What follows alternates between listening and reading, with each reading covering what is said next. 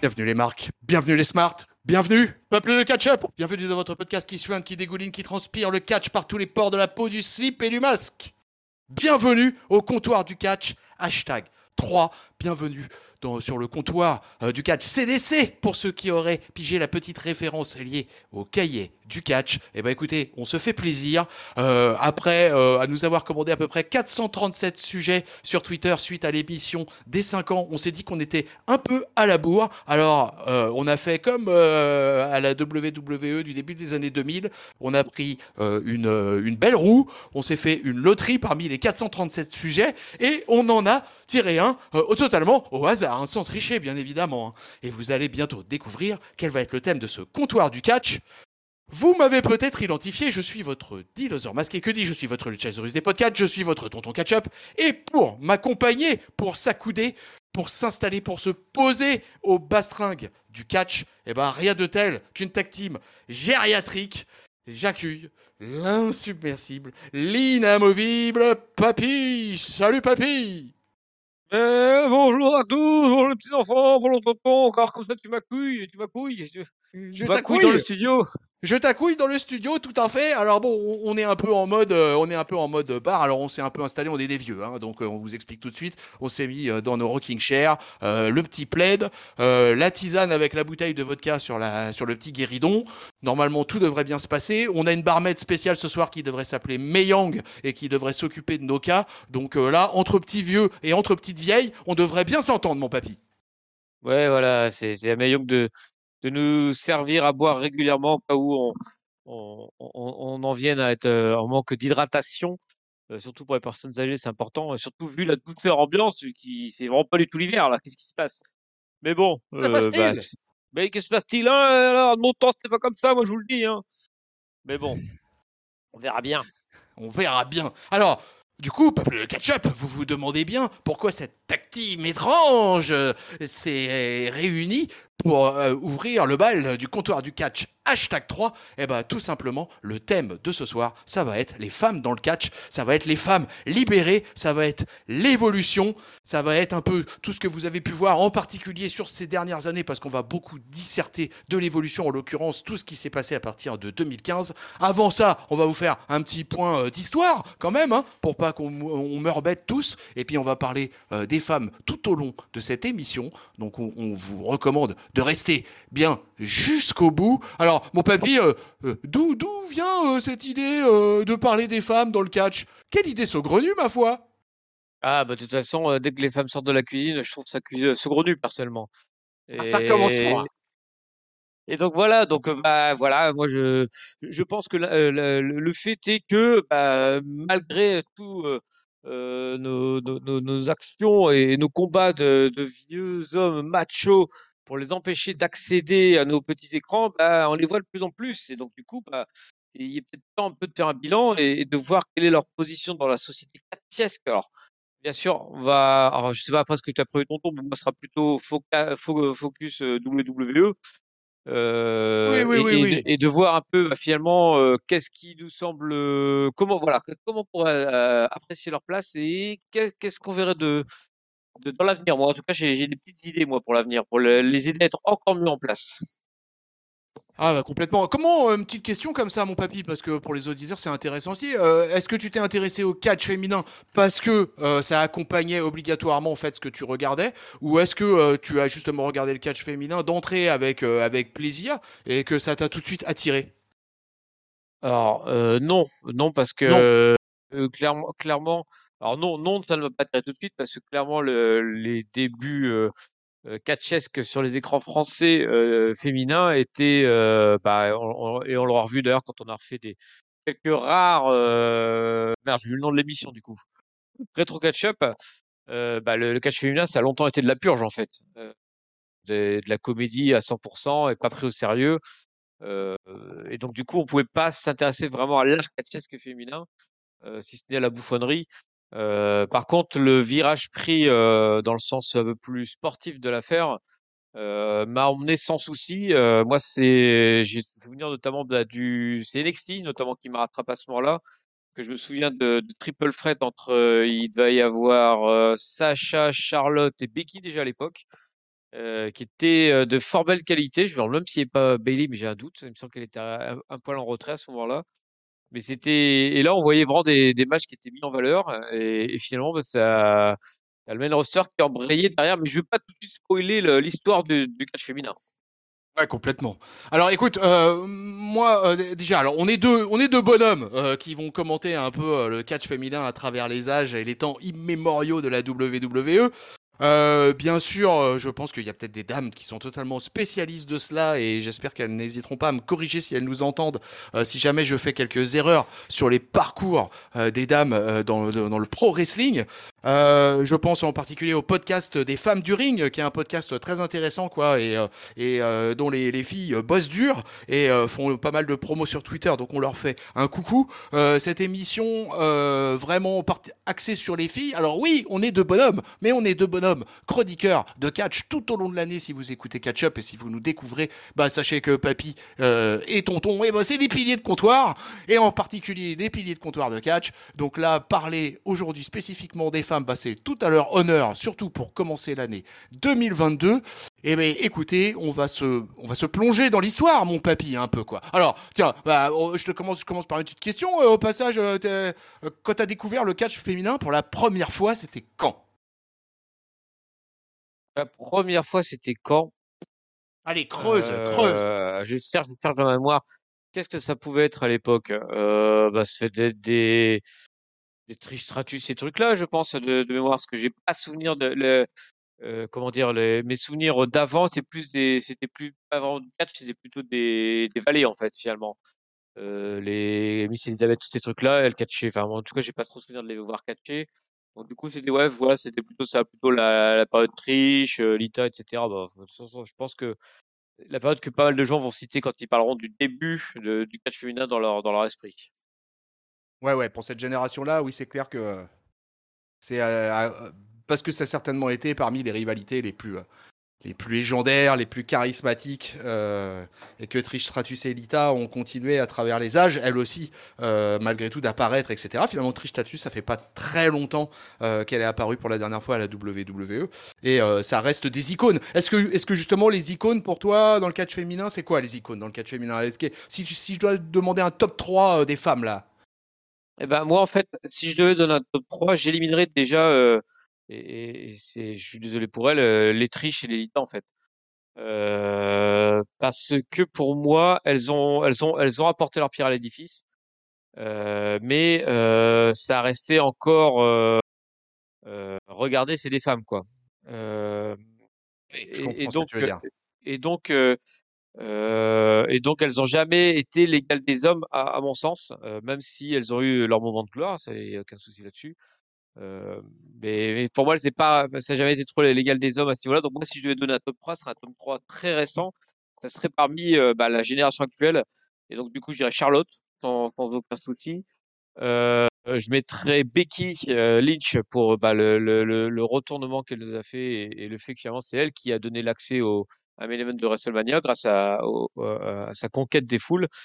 Et si je devais en choisir une troisième, ce serait compliqué. Euh, pop, pop, pop, pop, pop.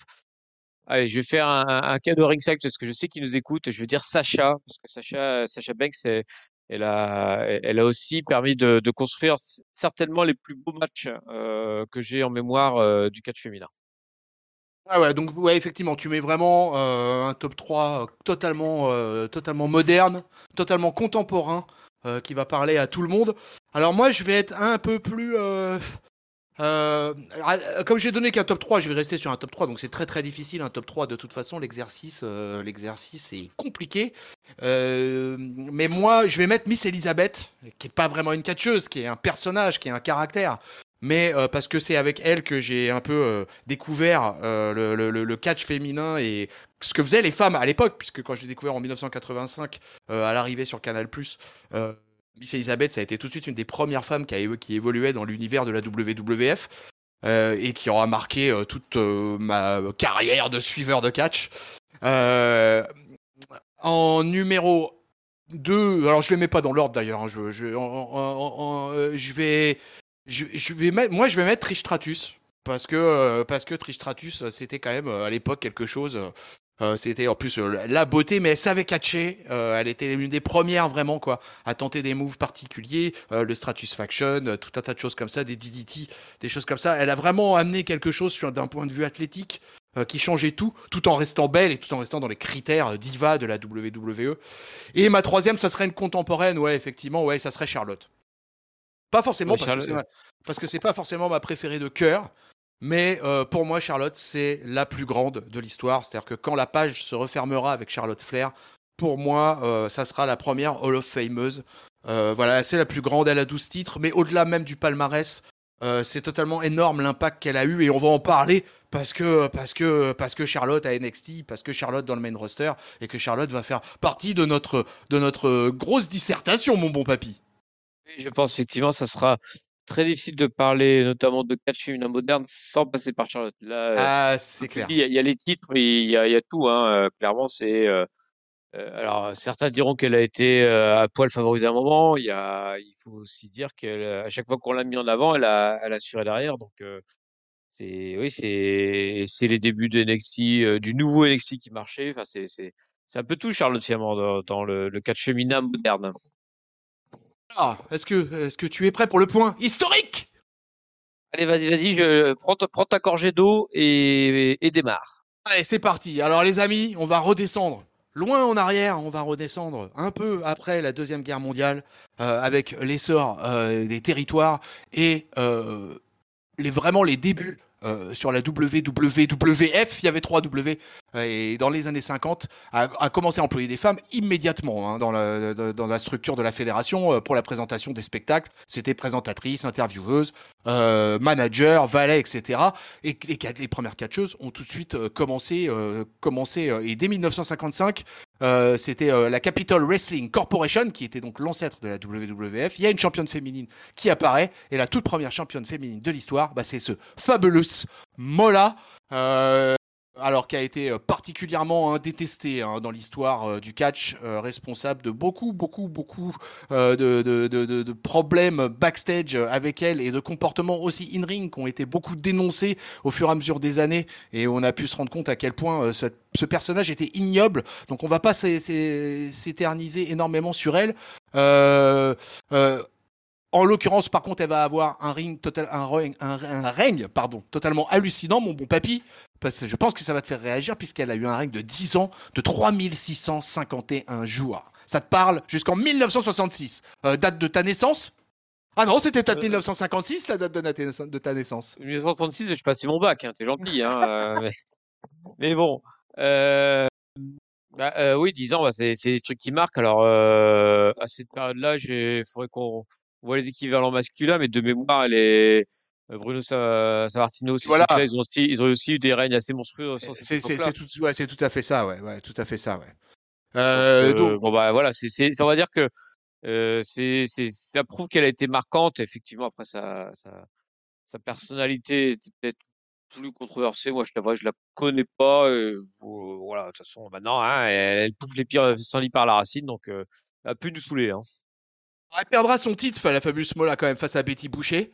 Euh, mais elle le regagnera. Elle rebalancera un monstrueux règne de deux ans, euh, de 527 jours exactement. Euh, le reperdra face à une japonaise.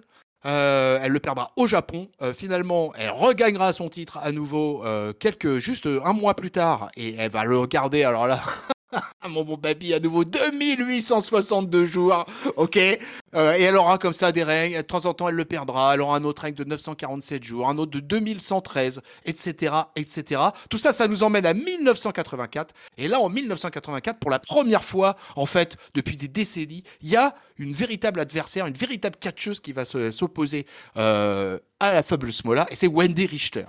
Alors Wendy Richter, mes amis, vous la connaissez peut-être parce que dans l'histoire du catch féminin, c'est très important parce qu'en 1985, il n'y a aucune femme à WrestleMania 1, sauf un match. Il n'y a qu'un match où les femmes sont concernées, et en l'occurrence, c'est un single match, et ce single match, il oppose, je vous le donne Emile, Wendy Richard qui affronte Leilana Kai, mais qui est elle-même accompagnée par The Fabulous Mola et Wendy Richter, surtout sa papy, peut-être tu t'en souviens, peut-être que tu l'auras vu. C'est, euh, elle est accompagnée de Cindy Lauper dans une des plus Ah grosses oui, rivalités oui, oui, de ça. WrestleMania 1. Et on fait appel à Cindy Lauper pour mettre un gros star power sur le tout premier WrestleMania. Et ça va marcher du feu de Dieu. Lou Albano va être impliqué également. Et euh, qui apparaîtra d'ailleurs dans le clip, Dans le euh, de clip, Cyndi oui. Lauper de Girls Just. Wanna Have Fun. Et, euh, et vraiment, Cyndi Lauper, pour la première fois, va mettre un coup de projecteur énorme en 1985 sur le catch au niveau mainstream, mais aussi sur le catch féminin, puisque ça sera bien dans un match féminin auquel elle participera. Wendy Richter va gagner, va remporter le titre que détenait Le- Leilani Kai, euh, va remporter le WWF Women's Championship. Mon petit papy, je m'arrête là-dessus. Euh, T'as quelques souvenirs de Wendy Richter ou en tout cas de, de, de, euh, de, ce qui s'était passé dans ce WrestleMania 1 Alors sincèrement non, je l'ai vu, je sais que je l'ai vu parce que je me souviens très bien de l'entrée de Cyndi Lauper euh, avec ses cheveux de toutes les couleurs et, et non, elle était toutes les couleurs, elle était rousse de mémoire, je sais plus. euh, Enfin bref, Et elle, ouais, de toutes les couleurs, ouais. elle- était toutes les couleurs, donc euh, effectivement, c'était qui était une méga star. Alors on parle d'un truc il y a 40 ans, hein, c'est vrai que maintenant, euh, enfin, Lauper, c'est, on se rend peut-être plus compte, mais à l'époque, ça avait permis de, de mettre un peu le, C'était Bad Bunny. c'était exactement, c'était l'équivalent de Bad Bunny. Euh, en plus, il y avait pas le star de WrestleMania. Il n'y avait pas Mr. T aussi qui était là euh, sur le. Oui, oui, oui, oui, il y avait Mr. T aussi, bien sûr. Bien sûr, bien y sûr. Il y a- avait, il y avait en- et puis il y avait des stars dans le ring aussi, hein, parce qu'il y avait André le Géant, hein, il y avait Hulk Hogan, il y avait Roddy Piper. Oui, euh, je euh, il y avait hors catch. ouais. Ouais, ah oui, hors, hors catch, ouais, hors catch, t'avais. je vais te retrouver les guests, mais mais effectivement, c'était un gros un gros premier WrestleMania malgré tout. Oui, voilà. Donc, et puis, bah, alors, effectivement, donc, tu vois, je me souvenais plus du tout de ce match. Par contre, je me souviens de l'entrée avec Cyndi Lauper. Donc, du coup, j'ai dû le voir. Voilà, c'est tout ce que je peux te dire. Ouais, ouais, ouais. Donc, donc écoute, c'était vraiment pour marquer là, tu vois, un premier pas euh, dans dans, dans l'historique euh, du catch féminin euh, et en particulier. Alors, euh, je, je rappelle, euh, peuple de catch-up, on va parler de la WWE essentiellement. Euh, on ira faire quelques à côté ailleurs dans d'autres fédérations pour x y raison. Mais bien évidemment, vous vous doutez bien que là, on parle de la big league, on parle de la, la, la patronne du pro wrestling mondial et c'est bien la WWE et c'est à travers les champions de la WWE en majorité qu'on va explorer. Mais l'évolution a justement engendré certaines choses au niveau de l'indie qui vont être intéressantes dans la suite euh, de, de, de cette causerie au comptoir du catch. Euh, alors, Oh, c'est- ça, je, euh, ouais, Juste pour préciser, effectivement, euh, c'est WWE parce que c'est un peu les, les, les plus gros. Euh, et aussi, en toute sincérité, c'est parce que moi, personnellement, c'est ce que je connais de mieux, voire quasiment d'exclusivement. Donc, euh, je, je, je, je ne me sens pas euh, honnête si je devais juger les autres fédérations euh, féminines. J'ai eu un petit peu de TNA, un petit peu de IW, mais à part ça, euh, pas grand-chose. Je suis dans le même cas. euh, si j'avais dû parler du catch féminin euh, vraiment de manière générale, alors je suis pas tout ce qui est les Joshi au Japon. euh, alors les les les fédés comme euh, la Stardome, euh, la Shimmer, euh, des choses comme ça. Je suis absolument pas assez connaisseur, connaisseur pour me jeter là-dedans et pour vous faire un panorama euh, du catch euh, indépendant féminin. Ça, euh, à mon grand regret, je ne pourrais pas vous faire ce genre de choses. On pense à ces filles-là. Je vais parler un petit peu d'Elite Wrestling sur certains as- aspects. La TNA et les knockouts, c'est intéressant aussi malgré tout. Oui. Donc il y a, y a différentes choses. À la Ring of Honor aussi, il s'est passé des choses au niveau féminin. Donc on aura quelques petits apartés à propos de ces fédérations, vous inquiétez pas. Mais vraiment, euh, le point de vue historique, on va le faire du point de vue WWE, du point de vue VKM, ça lui fera bien plaisir. Il va peut-être nous envoyer quelques bitcoins. Et puis, euh, et puis voilà, et puis c'est tout. Allez, on, était, on avait avancé vite quand même, un papy. On était déjà en 1985. Euh, WrestleMania 1. Euh, Wendy Richter va garder le titre à, à ce moment-là. donc pendant 239 jours, le Fabulous Mola va revenir. On va avoir une petite curiosité pour un règne de 6 jours en 86. Euh, Fabulous Mola va perdre face à une certaine Velvet McIntyre. Tiens, Ah. tiens. Euh, peuple de catch-up, fact-checker, serait-elle la maman? Non, ce n'est pas possible. Euh, derrière, Fabulous Mola va encore saouler tout le monde avec encore 400 jours de règne. Et là-dessus, l'arrivée aussi de quelqu'un qui va changer pas mal la donne au niveau féminin, c'est Sensational Sherry. Alors elle, très très importante, hein, parce que, euh, alors elle, c'était un personnage euh, valet, manager, catcheuse, une vraie catcheuse. Euh, la première pour moi, Sensational Cherry, pour moi, de toute façon, c'est la première vraie catcheuse euh, qui, qui, débarquait à la WWE et qui vraiment, et qui d'ailleurs se, se, confrontait aux hommes. Euh, elle a longtemps été la manageuse de Macho Man. Et du coup, comme le Macho Man était toujours empêtré dans des affaires pas possibles, bah, il fallait souvent qu'elle règle ses comptes aux copines d'en face. Il y a eu tout un drama aussi avec Miss Elizabeth, bien sûr. mais Sensational Cherry était vraiment une nana hors norme. Elle a, elle a managé aussi Shawn Michaels. Oui. Si vous vous rappelez du match euh, intercontinental entre Tatanka et Shawn Michaels, c'était elle qui était aux côtés de Shawn Michaels, il me semble elle bien. Chantait, elle chantait le, le, le, la chanson d'entrée de Shawn Michaels de mémoire en plus. Ah, c'était peut-être elle, oui, qui était au, qui était en, au cœur, doute, effectivement, hein. de la chanson. Ouais, ouais, bah oui, je pense que t'es pas loin de la vérité, en tout cas. Et euh, donc voilà, donc première catcheuse vraiment marquante, sensationnelle, Chérie, Chérie Martel, euh, qui va, euh, qui va marquer un peu, un peu tout ça. Derrière, elle va avoir un long règne elle aussi. Hein. Il y avait encore des longs règnes 441 jours. Hein, tu vois, ça rigolait pas. Euh, là, euh, on va avoir euh, une Rockin' Robin que je ne connais pas, mes amis, qui va prendre le titre en France, à Paris. Alors, si vous avez des informations sur Rockin' Robin, vous serez les bienvenus. Et, et, derrière, le titre est, est, désactivé. Il ne se passe plus rien pendant quasiment trois ans. Derrière, Boom. une nouvelle va arriver, une nouvelle qui va faire du grabuge, c'est Alundra Blaze. On est le 13 ah oui. décembre 1993. Elle va faire, euh, elle va gagner le titre à New York et ça va chier les bulles avec Alundra Base. Parce que Alundra Base, c'est une île à ce moment-là, ça rigole pas, elle, est, athlétique. Euh, là, on commence à rentrer dans une fille un peu, un peu garçon manqué, on va dire, un petit peu en termes d'aspect, mais assez musculeuse, et, euh, et, ça va pas rigoler. Et là, elle va rentrer dans un rail, mon papy, 342 jours. Elle va juste perdre le titre face à une japonaise, face à Bull Nakano euh, au Japon. Elle va reprendre le titre pour encore 146 jours. Tout ça, ça nous emmène en 1995. Elle va perdre le titre une, une, fois pour quelques, pour quelques semaines. Elle va le regagner le 23 octobre 1995 pour une durée de 55 jours. Et là, c'est le drame, mon papy. Elle se barre.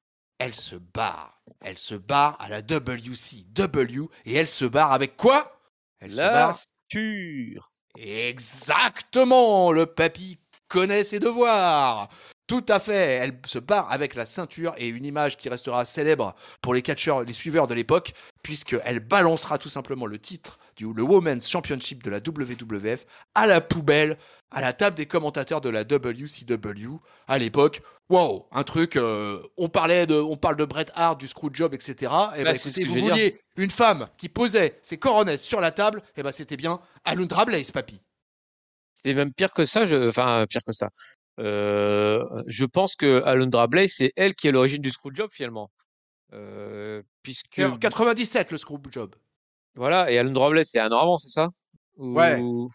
Et en fait, c'est le fait que Alundra Blaze soit barré avec la ceinture et les jeter à la poubelle qui fait qu'ils ont, qu'ils ont été obligés de faire le Screwjob pour faire tout pour que Bret Hart se barre euh, sans ceinture en fait.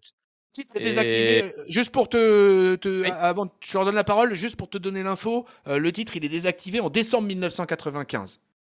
Donc elle part, elle attaque à la WCW euh, euh, dès le 18 décembre 1995 exactement. D'accord, ok. Ouais, donc, ouais, donc, donc, vraiment avant euh, Bret Hart. Et, et, et c'est pour ça en fait qu'il va, qui de mémoire, hein, je, je, peut-être que je. chie à la gueule de Vince. Voilà, elle chie à la gueule de Vince et du coup, bah, Vince, il n'a pas laissé faire avec Bret Hart, c'est-à-dire bah, une fois, on m'aura pas deux fois. Et, et, du coup, c'est ça qui, qui, lance un peu toute la grosse machine qui sera un des grands drames, un gros psychodrame de, euh, de, de l'histoire du catchesque de WWF à l'époque. Et bah, c'est Alundra Blaze qui, pour moi, en est à l'origine finalement. Tout à fait. Tiens, et d'ailleurs, pour la peine, santé. Allez. Et, mais pas des pieds. Allez, alors là, mon papy, là, il y a un hiatus. Puisqu'effectivement, à partir de décembre 95. Eh bien, oui, de décembre 95. Euh, et bah là, euh, avec la, la, la, disparition de notre ami Alundra, Alundra Blaze, le titre ne sera remis en jeu que le 15 septembre 1998. Et c'est, alors, euh, voilà, une quelque chose que j'aimais bien, euh, Jacqueline qui va prendre le titre. Tu te souviens de Jacqueline, une, une afro-américaine? Ouais, bah, assez peu de mémoire, elle était assez petite et musculeuse. Euh, ouais. Et puis elle, elle, elle, a dû catcher avec des hommes aussi, elle. Ouais, et euh, elle en, en, pleine attitude era. Hein. Oui, oui, elle, elle, bah, elle était. Euh, alors j ai, j ai, en tout cas, je l'ai vu catcher, je l'ai déjà vu aussi dans des pay-per-view. Euh, bah, ouais, une vraie c'était un peu la, elle représentait bien les, les femmes un peu fortes, provoques qu'on avait dans cette attitude era, quoi. Elle n'aura pas un très gros règne, mais elle en aura d'autres après. Euh, là, ce tout premier règne, donc pour réactiver la ceinture féminine, donc c'est du septembre 98, ça se passe à Sacramento, euh, et eh ben, pour le titre, Sable qui prendra le titre, hein, Sable c'est Madame Lesnar, hein, si je ne me si je ne m'abuse.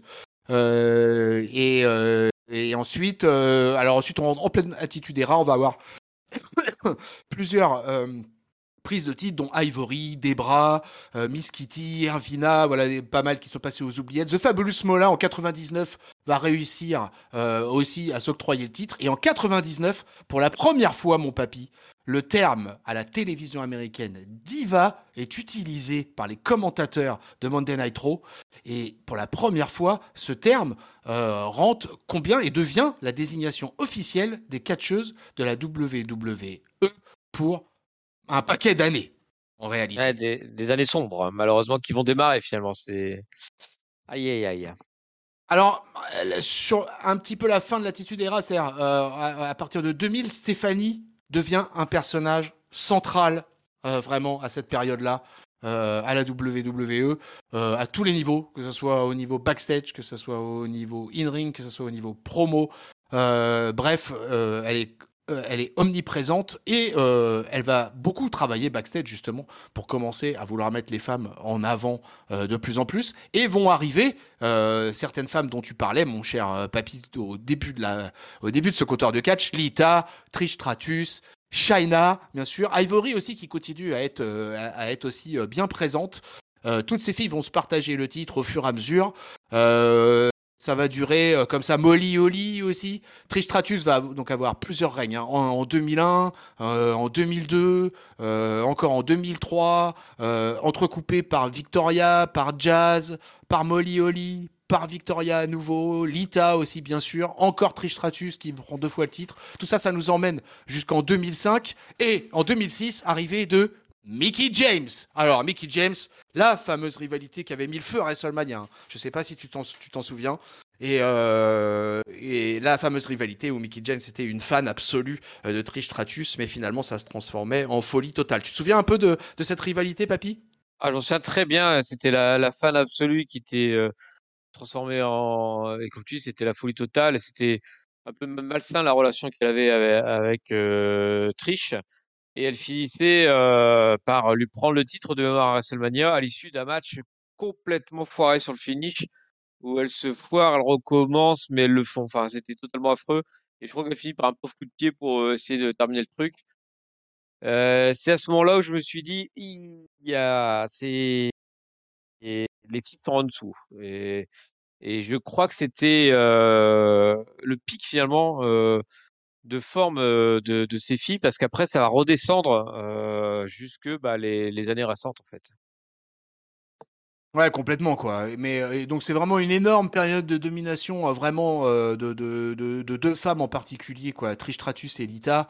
et après, avec l'arrivée de Mickey James, les cartes vont être un peu rebattues à partir d'avril 2006 quoi. même si Mickey James va avoir un premier règne de 134 jours. Mais, euh, mais euh, globalement, il va y avoir une blessure de Tristratus aussi qui va rendre le titre vacant. Euh, mais là, il y a vraiment un partage Mickey James, Tristratus, tu vois. et ça, ça dure un moment jusqu'à ce que Melina, en 2007, vienne prendre le titre. Alors là, on est rentré complètement officiellement dans vraiment la vraie période, période, période diva, pardon. D'autant plus que la WWE a lancé son produit Total Diva grâce, au, grâce aux sœurs Bella. Bref, ça c'est en 2013. Donc vraiment toute la partie de 2006 à 2015, on est vraiment rentré dans le règne des divas. Euh, la ceinture a été changée, a été appelée comme, comme telle le Divas Championship. Euh, c'est un papillon rose qui trône au milieu de la ceinture. Et à partir de ce moment-là, bah là, on va rentrer dans une période qu'on que vous connaissez de mieux en mieux et que nous aussi on connaît bien de toute façon, puisque des, des filles comme Bess Phoenix vont apparaître, comme Candice Mitchell qui vont apparaître. Euh, toutes ces filles-là vont nous emmener tranquillement, Michelle McCool, etc., etc., etc., etc. Et là, on arrive euh, on arrive euh, à la période de l'évolution. Les divas, on sent, on, l'a senti, papy, tiens, on va s'arrêter là un, instant, là, sur les divas. est-ce que, est-ce que toi, tu, en tout cas, tu l'as senti l'arrivée entre 2013 et 2016 là, 2015 les, femmes, est-ce que tu sentais qu'il y avait un changement qui arrivait ou tu désespérais à l'époque? Tu disais non, la division féminine c'est foutu, ils en feront jamais rien. Bah, en fait, c'est marrant parce que quand tu racontes ça et en écoutant tout ça, je, me souviens que finalement, j'étais pas si dur. En fait, je suis plus dur maintenant avec le recul que je ne l'étais peut-être à l'époque parce que bah, les filles dont on a parlé, les, les Mickey, les Trish, les Lita, c'était pas mal. Beth Phoenix, finalement, j'aimais bien quand elle était là. Les, même une Eve, Eve Torres, je trouvais qu'elle a fait du travail pas si mal. qui sait qu'il y a d'autres qui étaient à l'époque. Ah, voilà, t'as as quelques filles qui faisaient des trucs intéressants. Et en fait, ce qui me dérange a posteriori, c'est de me dire que je l'ai regardé en disant ouais, bah, pour des filles, c'est pas mal. je me disais ça quand je regardais ça. Et, et, au j'ai toujours ce prisme biaisé de dire bah voilà, je m'attends tellement à rien que bah regarde, elle a réussi à faire un, un, Didi, propre, c'est un bon match, tu vois. Alors que maintenant, les, les matchs féminins, t'es limite à les noter comme des matchs masculins en fait. Et, et voilà. Et donc je, je trouve que cette période diva elle a encore plus fait ça parce que les, les filles passaient leur temps à se tirer les cheveux. Enfin, et, et c'est ça que je reproche un peu, même s'il y avait des vraies catcheuses dans le lot. Bah alors, la plupart de leur histoire, c'était euh, ici et les copines et les ça et je tire les cheveux. Et quand il y avait des matchs à plusieurs, bah, c'était toutes les copines d'un côté, et puis les autres, c'est les méchantes, donc euh, c'est les unes contre les autres. C'était c'était assez gnangnan, quoi. Il y avait toujours, euh, c'était pas bah, des, des, des rivalités, comme je disais tout à l'heure, un peu sportives. Donc, qui est la meilleure, qui est ci, qui est ça, c'était toujours des trucs orientés pour nous dire, bah voilà, c'est des filles, elles se poussent dans la boue, elles se tirent les cheveux, elles se déchirent les vêtements. Et, effectivement, je n'en ai pas, j'en avais pas tant conscience que ça à l'époque parce que j'avais ce prisme-là qui faisait que je me disais ah bah tiens pour une fois on a un match réussi, pour une fois on a une qui sait faire deux trois prises, alors qu'en fait finalement le, le, le, concept même des divas faisait que bah elle, elle partait pas avec les mêmes chances que les garçons. Ah oui, c'est ça. par contre, je te rejoins. Enfin, c'est-à-dire que moi, je note euh, un match des filles à l'heure actuelle exactement comme je note un match de garçons. Pour moi, il y a absolument aucune différence, quoi. Je suis dans l'équité la plus totale entre le sexe masculin et féminin là-dessus, quoi. Mais euh, euh, c'est là où je, rejoins ton analyse, c'est qu'effectivement, bah, quand on regardait les matchs de la période diva, alors il y avait quelques quelques catcheuses qui auraient pu être intéressantes. Il y avait, il y avait un roster qui pouvait être assez fourni. On avait quand même des F Torres, on avait des Ketlin, on avait des Kelly Kelly. Alors attention, je ne parle pas en termes de qualité, là, hein. je parle juste en termes de vraiment de quantité. Euh, les Bella Twins, bien sûr, euh, Karma, Tamina qui était déjà là, Aksana, euh, déjà là? Euh, Leila, Melina, bref, il y avait, il y avait, il y avait, il y avait quand même beaucoup, beaucoup, beaucoup de catcheurs. Il y avait Natalia qui était déjà là, ouais, tout à fait, t'as raison, ouais. Natalia qui était présente. Bref, euh, sur la période de la de, de Diva, il y avait vraiment un vrai, un vrai truc. Après, il s'est passé un petit événement qui est peut-être passé un peu inaperçu, euh, inaperçu mainstream, mais qui l'est passé beaucoup moins pour les suiveurs de catch.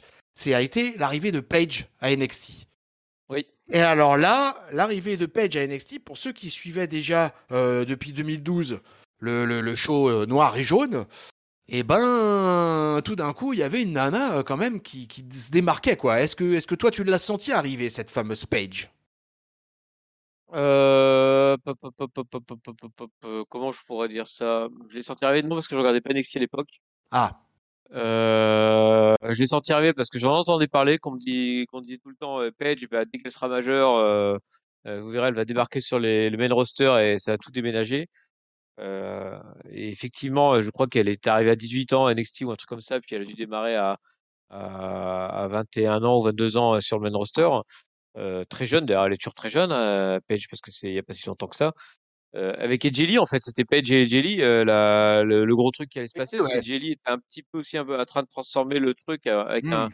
un, un, style et un physique qui était en dehors des divas. D'ailleurs, elle jouait beaucoup là-dessus, même si c'était finalement la, le, le, le comment dire, le symbolisme de, la petite amie geek euh, et Jelly. Mais, c'était déjà là-dessus à se dire, bah voilà, nous on sera des vrais euh, catcheuses, on va pas faire euh, des défilés mode bain comme les autres. On va déjà essayer de faire changer un peu les choses. Il y avait un début, on va dire, avec ça. Oui, oui, parce qu'il y avait vraiment des catcheuses annonciatrices, en l'occurrence avec Paige, avec Edgili, comme tu l'as dit, on commençait à sentir qu'il est en train de se passer quelque chose avec les femmes et que mais mais il y avait encore des trucs tellement catastrophiques quoi. Il y avait des, des Cameron il y avait euh, Naomi qui était toute débutante euh, il y avait des choses comme ça sur la fin euh, sur le milieu des années 2010 où là vraiment la période diva bat son plein même ah, si tu te rappelles de Jojo de Eva Marie de Summer Rae ça te parle tout ça mon papy? Alors, alors Eva Marie et Jojo c'était Total Diva ça Ouais, ouais, ouais. Et 2013. Ça, c'était des produits Total Diva, c'est-à-dire qu'elles elles sont arrivées euh, par Total Riva, puis elles ont intégré euh, les centres d'entraînement catchesque. C'est-à-dire que je crois qu'elles. C'est. Alors, je vais faire un comparatif, attention, je vais étaler ma culture musicale. C'est un peu comme les Spice Girls, tu vois, où t'as d'abord, euh, t'avais des chanteuses, et puis t'as Jerry Halliwell qui arrivait qui était pas du tout chanteuse, et qu'ils ont juste rajouté, hop, et qui est devenue chanteuse après. Bah, c'était un peu ça, Jojo et Eva Marie, c'est qu'elles ont été rajoutées juste parce que c'était des, physique intéressant, on va dire. Hein. C'est c'est un peu ça, et puis des personnalités intéressantes. Et ensuite, ils se sont dit, tiens, on va essayer de les faire catcher. Bah, Jojo, finalement, aura pas duré longtemps, même si elle avait fait un match, je crois, sur en série où j'ai trouvé ça plutôt honnête, sa prestation. Et bah, Marie, bah, Marie, on sait ce que c'est, quoi. Tandis que Sommeret, elle aura fait un peu la, la diva ancienne époque avec euh, commencer en tant que valet avant, avant d'aller dans le ring où c'était pas non plus, quoi. Alors du coup, on s'est pas arrêté sur le principe de toute cette époque, ça, ça serait assez long, mais euh, pour un dernier mot, avant de rentrer vraiment dans l'Evolution, là, parce qu'on y est presque, là on est en 2014, mon papy, juste un dernier mot sur les stipulations de toutes ces époques là dont on vient de parler, avec des, des, 80s mmh. jusqu'à jusqu'à 2000, c'est-à-dire que les femmes, c'était une catastrophe. C'était, euh, voilà, alors on avait soit le match simple, hein, euh, victoire euh, par tombée ou par soumission, et puis après on avait une multitude de Brian Panties, euh, de, dance-off, de tout un tas de choses comme ça, de, dans tous les sens. Et alors ça, il y en avait dans tous les sens. Alors bien sûr, il fallait que les femmes soient sexy à souhait, peu importait ce qu'elles étaient capables de faire entre les cordes avec leur adversaire, on s'en foutait total, c'était pas du tout le principe, elles étaient là pour mettre en valeur les en particulier quand c'était Vince McMahon, quand c'était des officiels qui venaient entre les cordes, et eh ben il fallait les rendre over et c'était un peu le rôle des femmes. Alors évidemment, il y avait la division féminine euh, qui évoluait en même temps, mais euh, elle, passait tellement à la trappe à cette époque-là et euh, les matchs étaient tellement pas intéressants comme tu as pu le dire plus tôt que effectivement on s'ennuyait ferme en fait dans la division féminine. Ouais, on s'ennuyait ferme et, et tu l'as bien dit, il y a eu des, des stipulations qui étaient vraiment bouclées que pour les filles et qui euh, bah, qui était typiquement diva, c'est-à-dire que maintenant vous étiez des, vous étiez pas des, l'égal des hommes, donc du coup vous aviez droit à des, des trucs un peu dégradants, quoi. Les, les, les matchs où tu devais balancer des coussins dans la tronche, il y avait des matchs sponsorisés par Playboy, je crois, ou des trucs comme ça. Euh, euh, à l'époque, hein. ouais, c'était, c'est ouais. Et puis et, euh, et effectivement, j'avais oublié ça. Tu fais bien de le rappeler. Il y a quand même tout un passage. Je me demande si c'est pas quand Raw est passé à 3 heures ou, ou un petit peu avant où ils avaient les super hosts ou je sais plus comment ça s'appelait. En fait, ils avaient une, une star euh, hors catch qui venait à chaque fois euh, euh, au Monde Electro pour faire un peu le, le, le général manager d'un soir ou un peu ça quoi. Et à chaque fois, le gars était accueilli par les divas que tu retrouvais dans les vestiaires, dans le jacuzzi, dans le machin. Alors là, c'était ça, c'était vraiment affreux. Ça, je crois que c'est des pires périodes pour moi de l'ère euh, moderne finalement du, catch féminin. Et notamment, et c'est un peu pour ça que bah, je un peu pris moi en grippe, les, les, Bella étaient systématiquement associés à ces segments-là. Quoi. Dès qu'il y avait un, un segment, il fallait des potiches, hein, on va dire, on va dire les choses comme elles sont. C'était les Bella sur qui ça prenait. Donc on les ramenait ici, on les, hop, tiens, t'as un mec qui arrive, on lui met. On les mettait même dans les dans les cérémonies de Hall of Fame, c'est elle qui donnait le bras au mec qu'on amenait au, au, au, micro quoi. Donc c'était euh, ouais bah c'était euh, elles étaient là euh, en tant que, que host les, les filles mais bon c'est c'est vraiment dommage quoi. Alors souvent l'image de la femme était totalement dégradée en fait et dégradant finalement. Et c'était le, le, sexisme un peu à son paroxysme, euh, le machisme, le machismo du catch qui parlait. C'était un business contrôlé par les hommes. les femmes étaient là pour être belles, pour être potiches, pour être belles plantes. Et euh, finalement, le catch importait peu euh, les officiels. Et quand il y en avait, on regardait ça d'un coin de l'œil et qu'on disait Ah ouais, ouais, il faut, il faut quand même donner un peu de temps d'antenne aux femmes, il faut qu'il y ait un peu de femmes. Ah ouais, on a quelques catcheuses quand même dans le vestiaire, donc il faut quand même leur donner un peu de taf. Et puis euh, finalement, le critère n'était plus basé que sur des critères de modèle, quoi, de top modèle.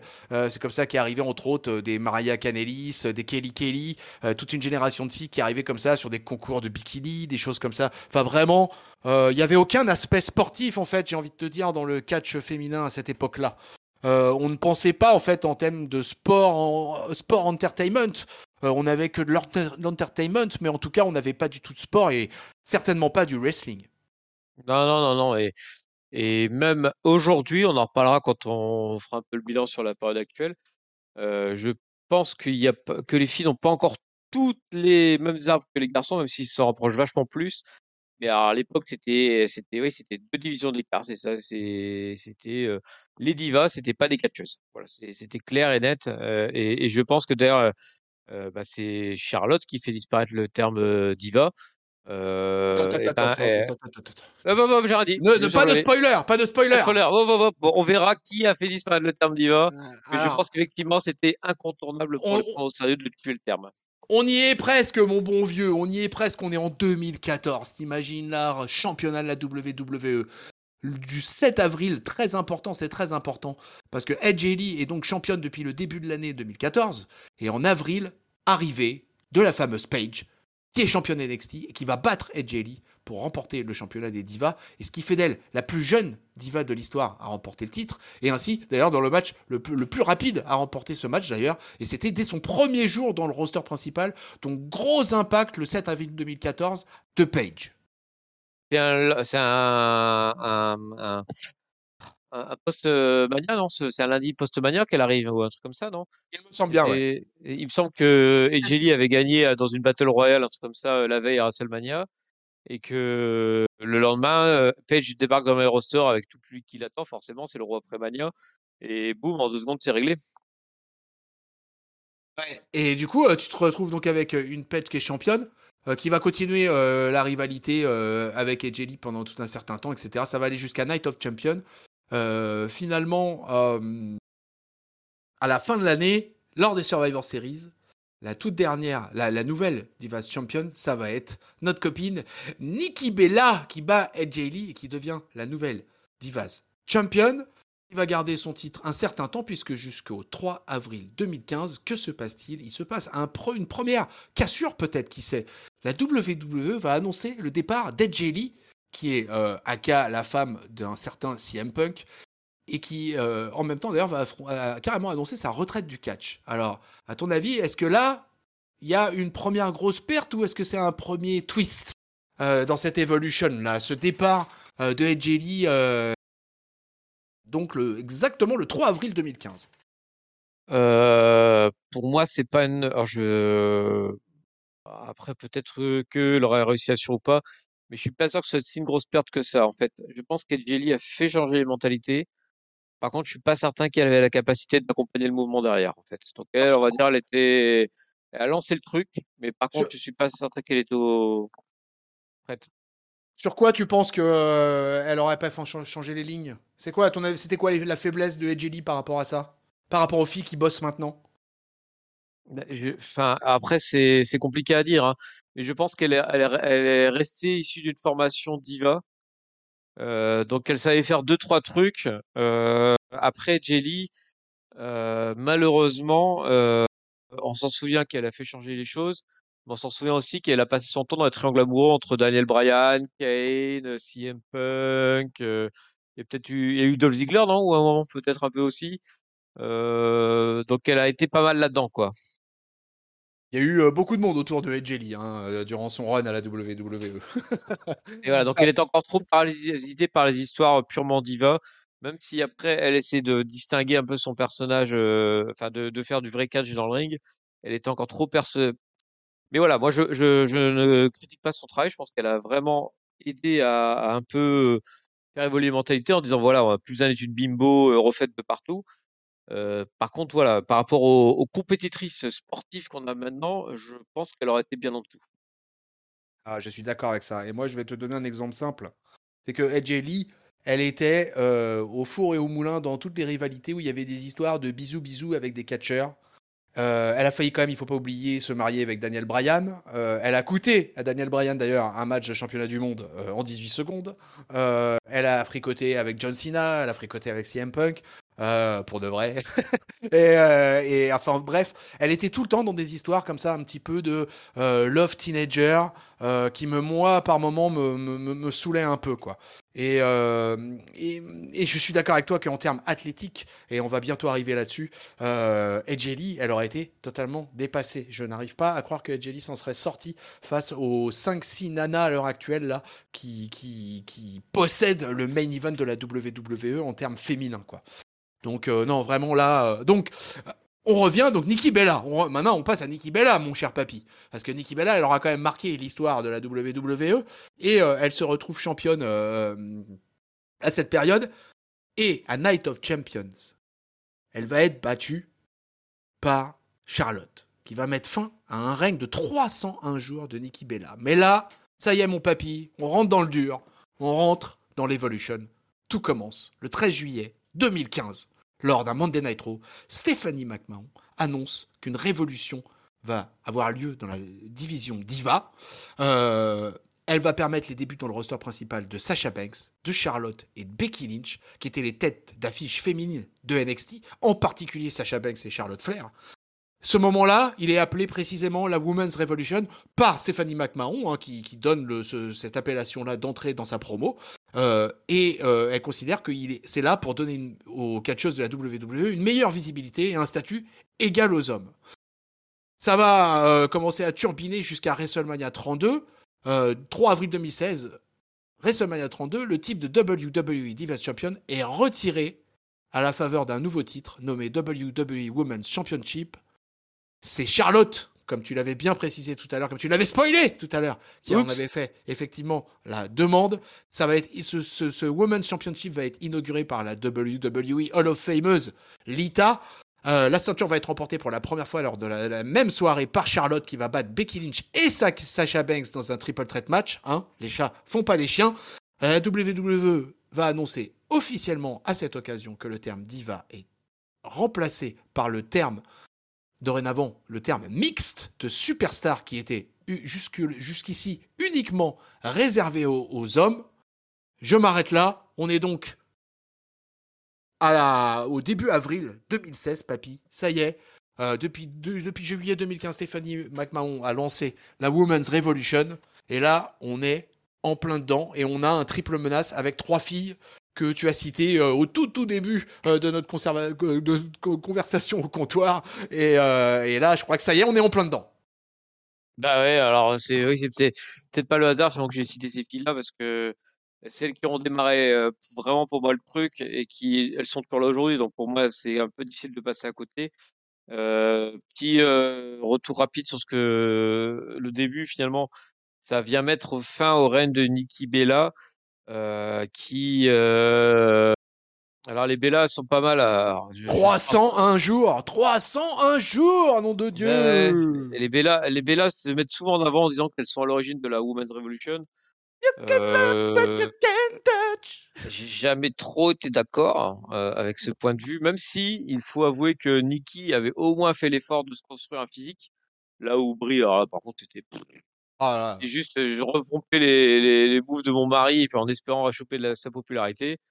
Euh, mais, mais, ouais, Brie mode, ouais, super. Ah, Brie, j'ai un souvenir de Brie, moi, en 2014 à Paname, euh, au show de Bercy, où elle se servait d'ailleurs allègrement de la pop de son mari, hein, pour pouvoir s'en sortir. Et comment ça botchait. Oh là là là là là là, la plaie Brie Bella dans le ring, la plaie. Tandis que Nikki a travaillé un peu plus, ça je lui reconnais. Elle s'est construite physique, elle a fait des moves assez impressionnants. Elle avait un personnage de qui était plutôt finalement bah, qui marchait bien, je trouvais avec moi, parce que de toute façon, moi, je trouvais que le personnage de il était le plus proche possible de sa vraie personnalité. Et en fait, mais ce que je reproche aux, Bella, c'est qu'elles étaient tout le temps, elles ont beau avoir dit, dire qu'elles ont accompagné le changement, en réalité, elles étaient les les, les fleurons de, de, des divas et elles étaient à mort dedans avec les Total Divas, Total Bella et puis on a parlé de tout ce qu'elles ont fait auparavant qui, qui n'ont pas aidé, euh, euh, qui, qui, voilà, qui, qui étaient anti-catchesques à, à, souhait. Et, puis donc voilà, donc voilà pour. je suis bien content que ça se finisse par par les Bella finalement qui, qui servent à enterrer le titre en étant vaincus. et puis après, bah, les, les filles déboulent et petit à petit, elles commencent à avoir des vrais matchs. Alors au début, on les intègre en les mixant avec de mémoire avec d'autres divas en faisant des espèces de trio. Il y avait les BCB, je sais pas quoi là, Total Bad ou je sais plus ce qu'il y avait là. il y avait Naomi, Tamina et Sacha de mémoire. Et tu devais avoir en face Paige, Paige, Charlotte et Becky, puisqu'à l'époque c'est les meilleures copines du monde. Et je me demande c'est pas un autre trio avec les Bella et Alicia Fox, une une horreur comme ça. Enfin bref, alors là par contre, non, plus jamais ça. et puis voilà, c'est les débuts là. Oui, oui, enfin là, on peut vraiment rétablir une vérité. Oui, les Bella ne faisaient pas partie de la Women's Revolution. Pour moi, elles n'en ont jamais fait partie. Je suis comme toi, elles étaient dedans jusqu'au cou des divas. Hein, total diva, total Bella. Ok, hein, je pense que là, il n'y avait pas de mystère. Oui, Nikki, Nikki Bella s'est construit un physique au fur et à mesure des années et a été plus crédible. Euh, son règne de 3 ans, 301 jours m'avait quand même paru euh, une éternité à l'époque. Euh, moi, je comprenais pas qu'elle perde pas plutôt son titre à ce moment-là. Je me rappelle avoir poussé des hauts cris sur les cahiers du catch. mais, mais bon, c'était comme ça. c'était, c'était elle qui avait la hype du moment. après, je peux pas, par contre, lui contester le fait qu'elle a servi un peu de passeuse pour l'arrivée de justement toutes ces nanas et elle a pu offrir comme ça des rivalités elle était la championne du moment, euh, ça permettait de mettre en avant Charlotte, Sacha, Becky et compagnie, et, euh, ça faisait euh, ça faisait avancer le schmilblick et pour les femmes. Et là, on commençait à sentir véritablement un vrai vrai vrai vrai changement quoi. et, puis, en fait, il, fallait quelque part que qu'il y ait un vrai, comme on est en pleine révolution féminine, il fallait qu'il y ait un, espèce de, figure qui identifiait les divas et qu'on allait tuer en fait. Et Nikki Bella était parfaite pour ça parce que du coup c'était la île qui a présenté tout ce qu'on détestait dans, le catch féminin et, le fait qu'elle a un règne en plus interminable, quand c'est terminé, bah voilà, tu, sentais que tu étais à l'aube d'une révolution. Ouais, complètement. Et cette révolution, euh, là, elle est complètement lancée en juillet 2016. Donc, on est un an après la fameuse promo de Stéphanie McMahon à Monday Nitro.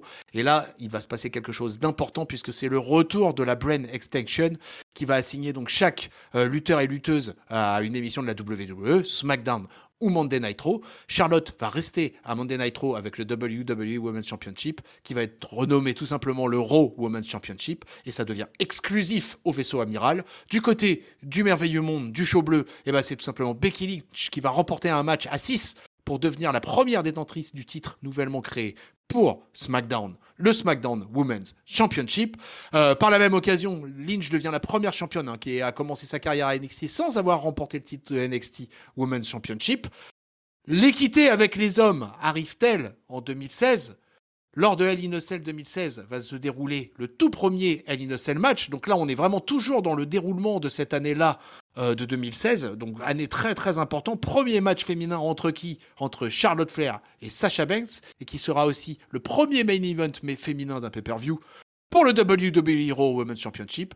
Et là, Charlotte va gagner son troisième titre on fait un stop à ce moment-là. Donc là, on est en euh, Hell in a Cell 2016. Mon, euh, je ne sais pas si tu en as des souvenirs précis, mais en tout cas, euh, quoi qu'il arrive, cette année 2016, là, elle marque, avec la brand extension, elle marque vraiment la prise de pouvoir des, des, des, des Horsewomen, en fait. Yes, et, et comment te dire, j'en ai un grand souvenir, parce que c'est les forces humaines, effectivement, c'est la prise de pouvoir, mais pour moi, c'est la prise de, c'est un gros début surtout de, de, euh, Charlotte et, Sacha, parce que Belly est pas encore là. Non. Et, et, et Becky, mine de rien, ses premières années, elle, a, elle sera toujours en dessous des autres. Elle sera, euh, elle sera plus assez populaire parce qu'elle a toujours été assez populaire, mais de la manière qu'à NXT, elle a jamais atteint le main event de NXT, bah, ses premières années dans le main roster, je trouve qu'elle elle va être en sous-régime en fait, euh, jusqu'à euh, qu'elle crée son nouveau personnage euh, dans quelques années plus tard. D'ailleurs, je, crois que c'est 2018, 2019. On y arrivera, on y arrivera dessus. T'inquiète. Non, voilà, tu vas me le dire, tu vas me le dire. mais jusque là, Becky était pour moi très en dessous. Par contre, Charlotte et Sacha, tout de suite, elles ont mis le curseur tout en haut. Le, elles, elles ont pas arrêté de se chaparder le titre. je te le prends, tu me le reprends, je te le reprends, tu me le reprends. Euh, d'ailleurs, je le crois de mémoire, c'était tout le temps euh, Sacha qui le prenait en weekly et Charlotte qui le reprenait en pay-per-view. Que Charlotte est resté longtemps invaincue en pay-per-view, si je dis pas de bêtises. Et le Hell in a Cell, j'en ai un grand souvenir parce que d'une part, si je dis pas de bêtises, ça se passait chez Sacha. Donc du coup, c'est à Cleveland, Sacha, euh, qui est d'hôtel origine, je ne sais plus. je confonds peut-être avec, avec Sablis.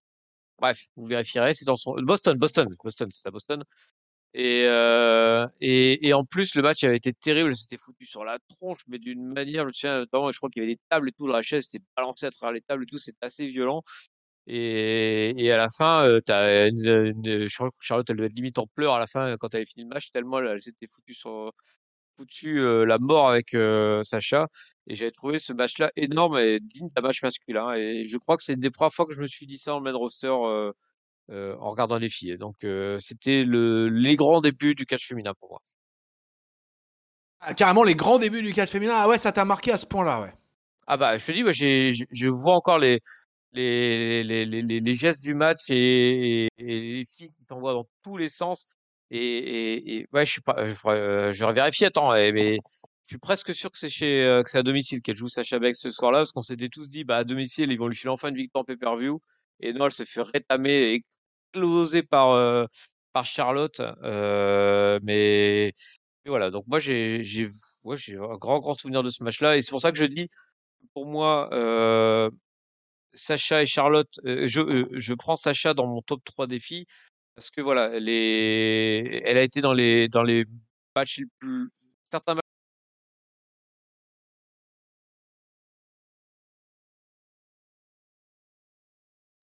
euh, donc euh, de WrestleMania. Donc voilà, elle a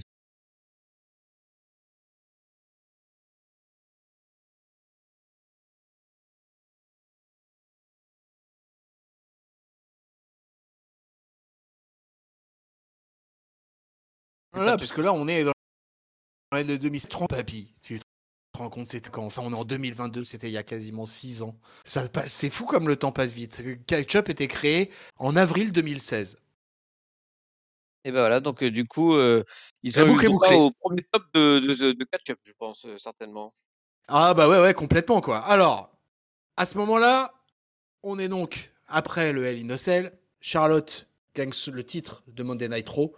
Et de l'autre côté, du côté du show bleu, Naomi va devenir la troisième championne de SmackDown et la première championne féminine afro-américaine de l'histoire de la WWE. Alors, euh, je mets un bémol là-dessus parce que c'est affiché comme tel par la WWE parce que n'est pas prise en compte les règnes de Jacqueline parce qu'on considère que Jacqueline a gagné le titre à un titre unifié. Donc on considère que là le titre de SmackDown c'est la première fois que le titre de SmackDown. C'est pour ça que je rends à César ce qui appartient à Jacqueline. Euh, ça reste quand même elle la toute première euh, afro-américaine qui remporte qui aura la ceinture autour des hanches. Euh, donc euh, Naomi va gagner euh, lors d'Elimination Chamber son, son, son, titre. Bailey, Bailey, Bailey est là. D'ailleurs, elle va affronter Alexa Bliss à Payback cette même année. Et Alexa Bliss, elle va devenir la première catcheuse à avoir détenu les deux titres, celui de SmackDown et celui de Raw. Mais c'est comme d'habitude notre amie Charlotte Flair qui devient la première femme en 2016 à avoir participé au main event de NXT, de Raw, de SmackDown et d'un pay-per-view le grand chelem pour Charlotte. Donc Charlotte, ça y est, elle est lancée, papy, sur l'autoroute du succès. Charlotte est lancée. Tu as évoqué Alexa Bliss, qui comme euh, Becky était une fille qui n'avait jamais été championne à NXT et qui du coup dans le main roster, boum, elle, chope les. c'est la première à être double championne. Euh, bah voilà, c'est des filles qui explosent un peu aux yeux de tous. Euh, Alexa Bliss, euh, j'ai repensé en parlant d'Edgili tout à l'heure. Bah voilà, si Edgili avait réussi à rester euh, dans le catch, peut-être qu'elle aurait pu faire une, un style d'Alexa Bliss, peut-être un plus petit gabarit, qui, qui, qui en plus marche bien sur les réseaux sociaux, tout ça. Mais Alexa Bliss, ça, reste comme une sacrée sportive. Hein. Je crois que c'est une ancienne cheerleader, tout ce truc-là. Là gymnaste aussi. Enfin, elle mine de rien, malgré son physique frêle, elle, bouge beaucoup sur le ring, quoi. Donc c'est pas non plus, pas non plus le, juste une, une, gentille fille. Hein. du coup, on va faire un petit bond en avant, mais pas un énorme, puisqu'on va se retrouver en juin 2017, où pour un moment à nouveau historique de la WWE dans la division féminine, puisque lors du pay-per-view Money in the Bank va se dérouler le premier Money in the Bank ladder match féminin pour les catcheuses de la division SmackDown.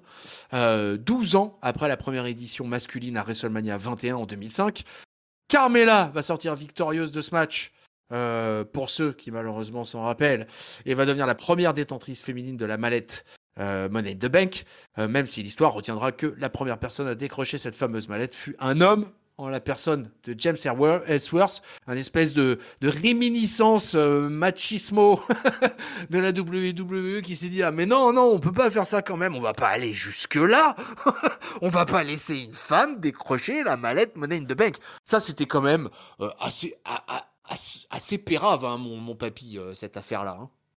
oui après les et le soir, c'était le valet de Carmela. Donc, quelque part, ouais, les codes étaient Mais le lendemain, ils ont refait exactement le même match. Exactement le même. Tout ça pour que Carmela aille vraiment chercher la mallette des fois. ça, pour l'image et qu'elle aille chercher la mallette. ouais, tellement il s'était fait mais démonter par le public le soir du pay-per-view, quoi. Et donc, il avait fallu qu'il rectifie le tir dès le lendemain, quoi. C'est un truc hallucinant, quoi. Donc, bah, Surtout que Carmela était et c'était vraiment tu... et, et James Swartz était assez tu veux marquer l'histoire, tu fais pas une connerie pareille, quoi. C'est pas, je sais pas, tu vois, tu, c'est le premier match, le ladder match de l'histoire des femmes, le premier Money in the Bank match, mais euh, qu'est-ce qu'ils font, quoi? À quoi ils ont pensé, franchement, ce jour-là, quoi? Je, je, moi, je t'avoue qu'alors là, vraiment, ça, ça m'a, ça m'a dépassé cette affaire-là. C'était quoi le line-up du match? Tu t'en souviens ou pas? Parce que je. Euh, non, je l'ai plus en tête, je t'avoue. Là, j'ai, là, j'ai pas le line-up là, mais euh, Euh, au, final, euh, ce qu'on peut, dire, c'est que Carmela quand même décroche le contrat euh, véritablement, qu'elle devient la première femme à, posséder le Money in the Bank et, que ça se passera plutôt bien pour elle puisque je crois qu'elle aura un cash-in victorieux. décembre 2017, on continue dans les nouveautés, dans les premières historiques, puisque Stéphanie McMahon va annoncer, le premier Royal Rumble match féminin qui va se dérouler en janvier 2018 exactement toutes les mêmes règles que les hommes, le même nombre de participantes. Euh, donc, euh, et ça permet à la gagnante d'affronter la championne de son choix lors du prochain WrestleMania. C'est Asuka qui va être entrée en 25e position et qui va devenir la première femme à remporter un Royal Rumble. Un match qui va être évidemment marqué par énormément d'apparitions euh, de légendes de toutes les années dont on vous a évoqué au début de ce comptoir du catch.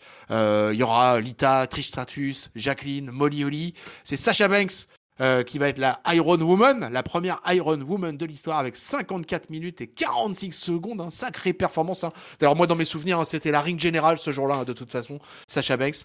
Et euh, c'est Michel McCool qui aura le record euh, d'élimination avec 5 éliminations. Alors, euh, je vais m'arrêter là sur ce Royal Rumble parce que le Royal Rumble c'est toujours un match marquant pour les hommes et ça fait des décennies que ça dure. Et là, tout à coup, eh ben, dans le paysage de la WWE, mon papy, on se retrouvait avec un Royal Rumble match féminin.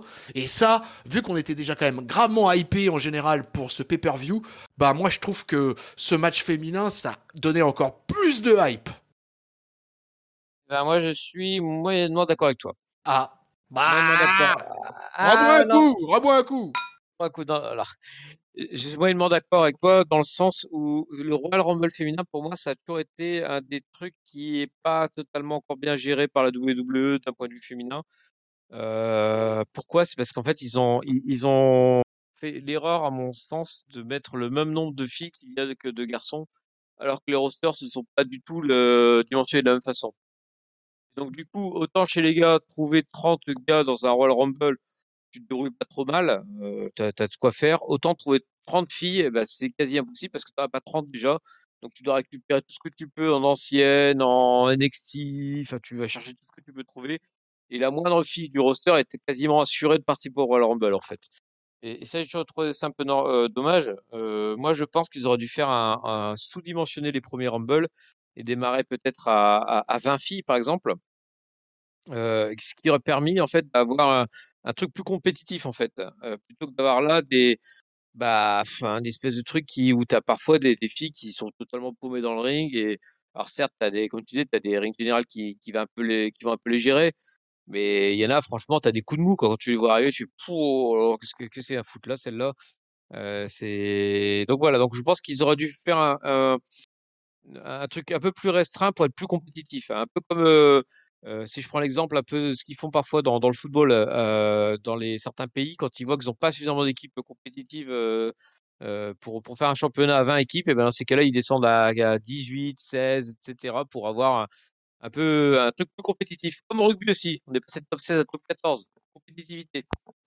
Oui, on réduit effectivement les, rosters pour effectivement avoir un niveau qui monte pour tirer vers le haut.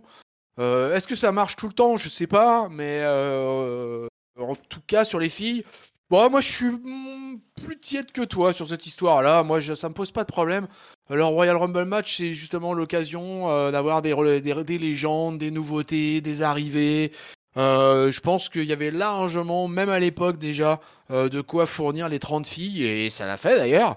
Et, et, même si effectivement, du coup, ça il y a quelques nanas dans tous ces groupes-là que soit on voit que très peu, ou qui sont des locardeuses, ou qui sont de, de, qualité, euh, ouais, pas très très bonne. Donc bon, je suis assez d'accord là-dessus, mais j'ai envie de dire que dans le Royal Rumble match masculin, il y a aussi des mauvais côtés, il y a aussi des fois des locardeurs, il y a aussi des fois des catcheurs de, de qualité assez médiocre, et bon, du coup on fait avec quoi. Donc euh, moi j'étais pas... Euh... Ouais, ouais, j'étais Enfin, ça me plaisait vraiment. Je trouvais vraiment que l'idée était. Et puis je me dis que, bah, quitte à avoir de l'égalité, on va de l'équité, on va en parler euh, certainement sur la fin de, tout ce débat, mais. Mais je pense que bah là, c'était quand même une première pierre, quoi. Et euh, dès d'ailleurs le jour suivant du Royal Rumble, euh, Stephanie McMahon va annoncer qu'Alexa Bliss va défendre son Raw Women's Championship, tout simplement au sein d'un Elimination Chamber match. Et une nouvelle fois, une première pour les femmes de la WWE. On enchaîne ça en un mois.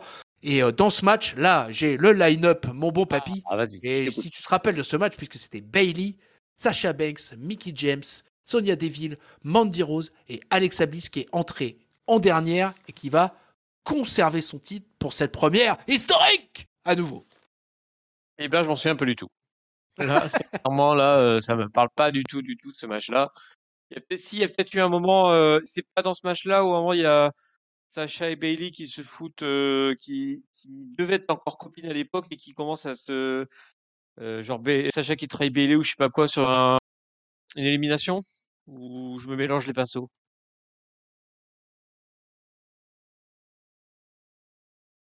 Tonton, t'es encore là? Allô, allô? Oh, excuse-moi, j'avais le, le, le, micro coupé. Ah, j'ai je t'ai euh, perdu. Non, non, non, j'étais bien là, j'étais bien là, j'avais le micro coupé. Non, non, mais euh, excuse-moi, du coup, on était quoi? Ça m'a perturbé. Non, pas de souci. Je, je, je, disais que je me souvenais pas trop du match, mais j'avais un doute. Ah oui. C'est pas dans ce match-là où il y a la trahison de où Sacha profite d'un. à l'époque, elle faisait style qu'elle était copine avec Bailey, mais l'élimine en la trahissant. Oui, c'est ça. trahissant, je sais pas quoi. C'est ça. Et, et Alex Bliss, au final, fait un bon match, réussit à, garder son titre. Et, euh, et, les filles font un match honorable pour leur première dans un Elimination Chamber. Donc, du coup, on n'est pas. Euh, on est, on est plutôt pas déçu. Euh, Mickey James à l'époque fait, fait le taf et puis c'est surtout c'est Bailey, là, la, la, vraiment la, la, nana marquante là de cette période là quoi.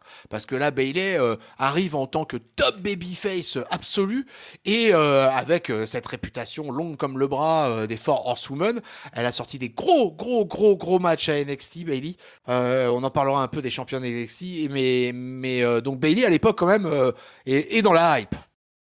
Ouais, et bah, en fait, c'était la dernière à arriver dans le main roster, tout, tout le public l'attendait. Euh, et puis, bah, forcément, ils, ont misé sur elle. Euh, on en reparlera. Pour moi, elle n'a pas réussi à autant marcher qu'NXT. Après, je ne sais pas si son personnage NXT était capable d'être totalement apporté dans le main roster. Mais, mais, voilà, en tout cas, ils ont misé sur elle, ce qui était logique parce que c'était la quatrième du, du, groupe des, des Four, Horsewomen. Ouais, donc signe des temps. Euh, bah écoute, ce qui se passe chez les hommes souvent se répercute chez les femmes à partir du moment où euh, on commence à obtenir un peu l'égalité, bah, c'est que les blessures, ça, moncelle de plus en plus. Et qu'en avril 2018, on apprend à Raw que Paige prend officiellement sa retraite des rings suite à une grave blessure à la nuque. Euh, ça va bien enchaîner vite parce que le lendemain euh, ou le, enfin le SmackDown suivant, elle va être nommée General Manager de la WWE, de WWE SmackDown. Donc euh, Page se reconvertit très très vite, mais ah, effectivement une première grosse blessure là euh, qui apparaît chez une catcheuse, ce qui montre peut-être un peu que le level in ring a augmenté là.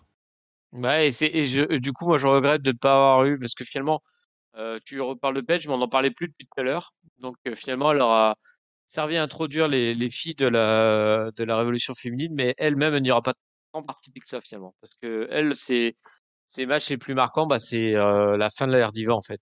Et, face à Jelly, entre autres. Face à Jelly, entre autres. Euh, pour le coup, elle, elle, elle, avait une formation de, de vraie catcheuse, euh, notamment de, dans sa famille, quoi, avec sa mère qui de mémoire est, est, une catcheuse anglaise. Euh, et pour le coup, je pense qu'elle aura plus de chances pour faire quelque chose avec cette nouvelle génération de, filles. Ouais, c'est vrai que Page, ça aurait été une grosse déception. Alors moi, je l'ai vu en 2016 à Paris, pour le coup. Euh, donc c'était vraiment, j'ai pu l'avoir catché, effectivement. Je crois que Raphaël a été présent aussi ce jour-là, euh, grand fan devant l'éternel de Page, hein, Raphaël, big up. Euh, mais effectivement, c'est très très difficile de voir euh, cette fille nous annoncer euh, la fin de sa carrière comme ça. Euh, pour le coup, elle aura rebondi très très vite. Elle va être nommée general manager. Elle va faire un, un, un run assez sympa en tant que general manager à SmackDown. Et ça va bien se passer. Mais on reste dans cette année 2018 qui est une année toujours importante puisque en juillet 2018, cette fois-ci, là, c'est toute la famille en grande pompe Stephanie McMahon, Vince McMahon et Triple H qui vont annoncer un pay-per-view spécial exclusif aux femmes qui va se nommer Evolution et qui se déroulera le 28 octobre 2018 à Long Island, New York.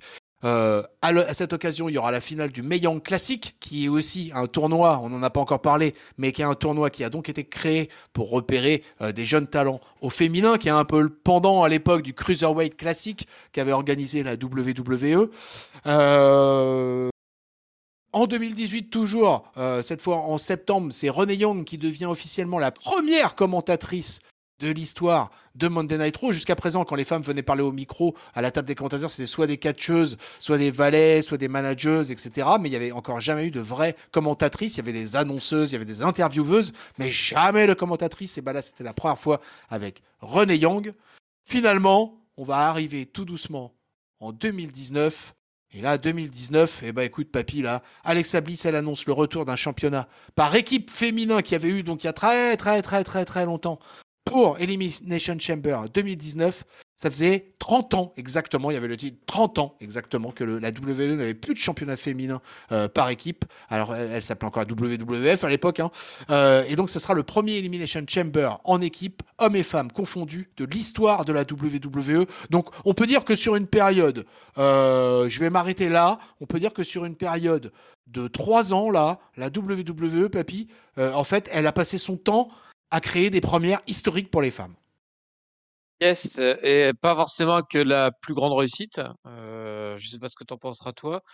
Les pay-per-view Evolution, euh, j'ai pas un grand souvenir de ce pay-per-view là. Moi, j'ai des souvenirs de matchs féminins bien meilleurs sur des pay-per-view mix. Euh, je pense que, peut-être que c'était un, moment. Euh, je pense que dans le processus de bien ancrer les femmes dans le l'esprit des gens en disant voilà c'est c'est pas de la rigolade c'était important peut-être aussi pour que les filles se sentent en valeur. c'est important. En revanche, moi perso, ce pay-per-view là, si j'avais dû le noter, je suis pas sûr qu'il aurait été dans les grands pay-per-view de l'année. René Yang au commentaire, bah, ça n'aura pas non plus été une franche réussite, je trouve. ça, je suis d'accord. Moins bonne que Beth Phoenix, qu'on aura un peu plus tard à NXT. Euh, René Young, par contre, moi, je trouve qu'elle a révolutionné un peu, enfin, pas révolutionné, c'est un terme un peu fort, mais bon, enfin, en tout cas, elle aura, mis en, avant son rôle de intervieweuse backstage, avec notamment le, talk, Talking Smack. et, elle a un peu lancé le genre des intervieweuses fortes, en fait, en, coulisses. qui là pour le coup autant en termes de, de, de, commentatrice c'était pas exceptionnel par rapport à ses collègues masculins autant en, termes d'interview backstage, là, elles ont vraiment imposé un style, et, je dis elle avec un S parce que euh, on aurait eu notre fameuse Charlie aussi qui était un ah. peu, qui était pas mal dans le genre. Charlie Caruso. Euh, Kayla Braxton, je trouve qu'elle est, qui, paraît toute timide, euh, qui est vraiment en train de s'imposer. Moi, je trouve que c'est elle qui est la, la, la, vraie successrice de, de, de René Young euh, dans les interviews backstage parce que c'est pareil, elle, elle impose une personnalité, elle mène les trucs, tu vois qu'elle elle challenge un peu les, les gars qu'elle interview. Euh, elle a vraiment une patte intéressante. Elle fait aussi ses émissions d'ailleurs euh, autres euh, que, enfin, dans les sur les réseaux, le network, tous ces trucs-là.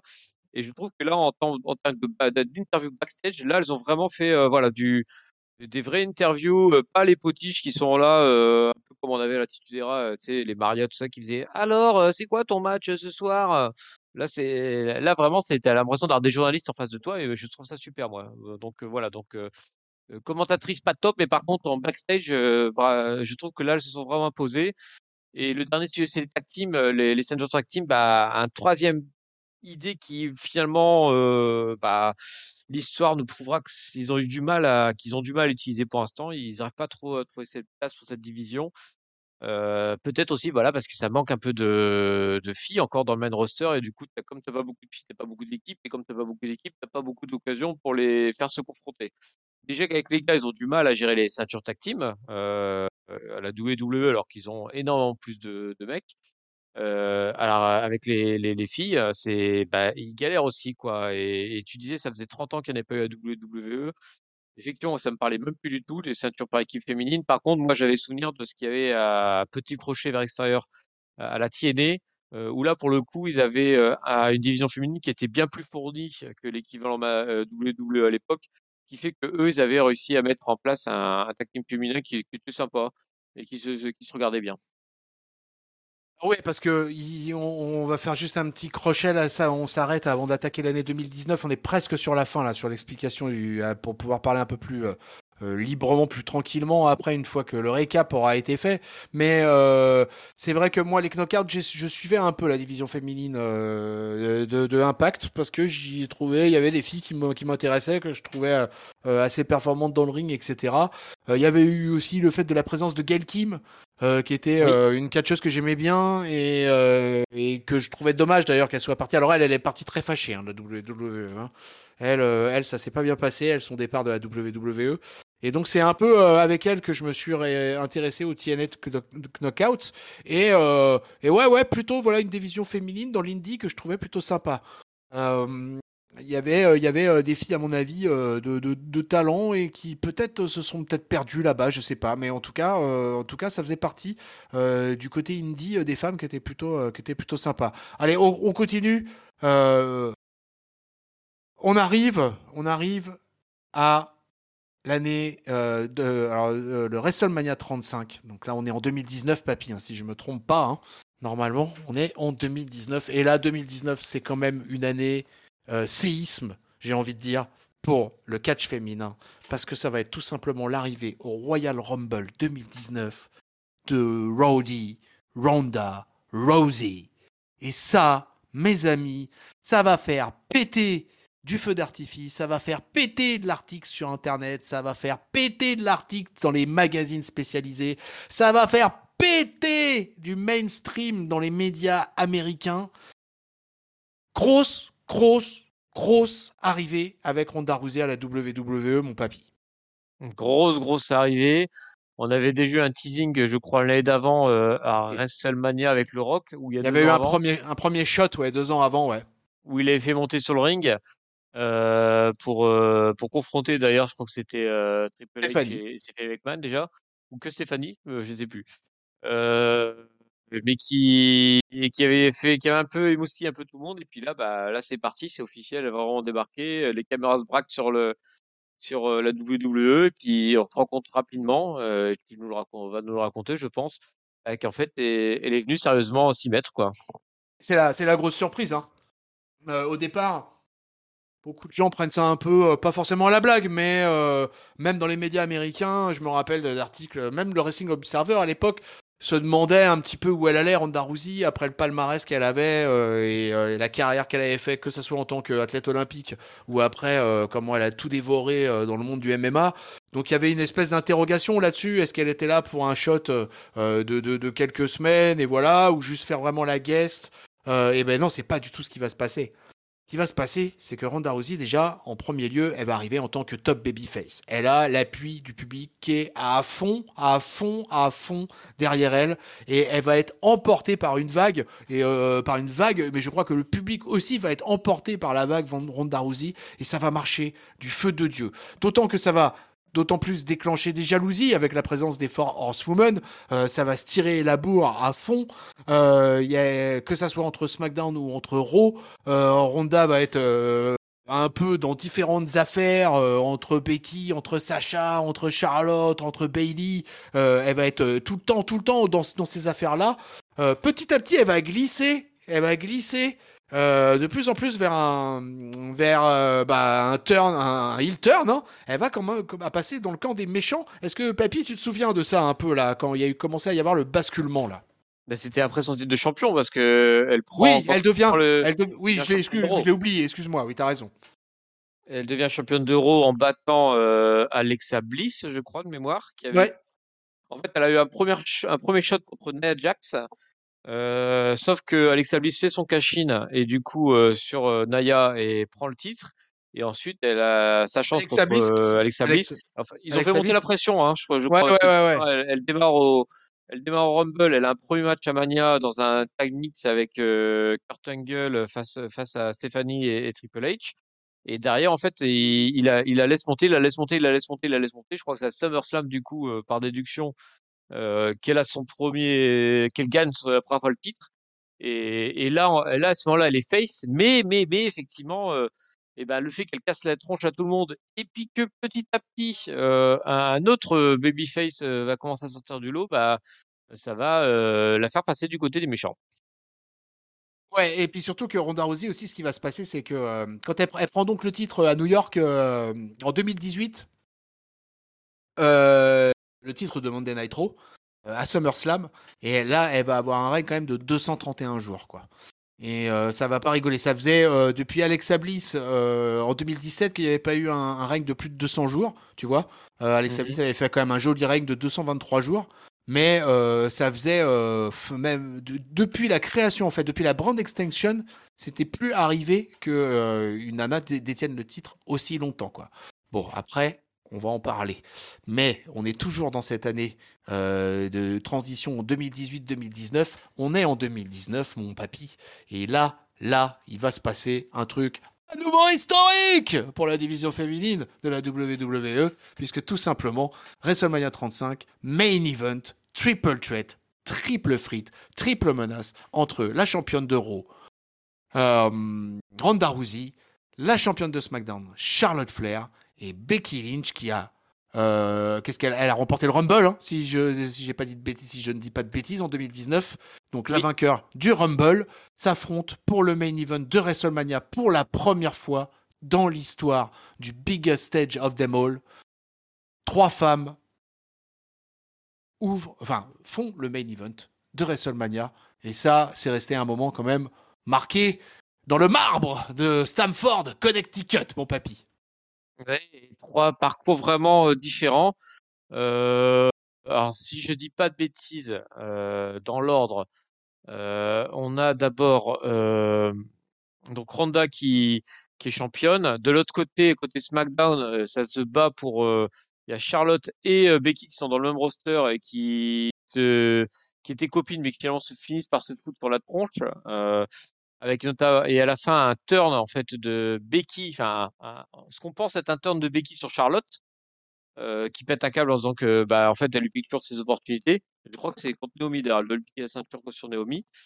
Euh, au final, bah le, un- tu te rappelles, tu te rappelles d'un, il y a un Monday Night Raw, euh, peut-être une semaine ou deux semaines avant WrestleMania, où elles se cartonnent les trois. Oui, Euh, que ça se termine, qu'elles se font arrêter, euh, qu'elles se font passer les menottes, qu'elles se retrouvent backstage avec les bagnoles de keuf et tout, et qu'elles s'éclatent dans la gueule, que Charlotte met un, un- un genou monstrueux à Ronda Rousey à travers la, la vitre de la, de la bagnole.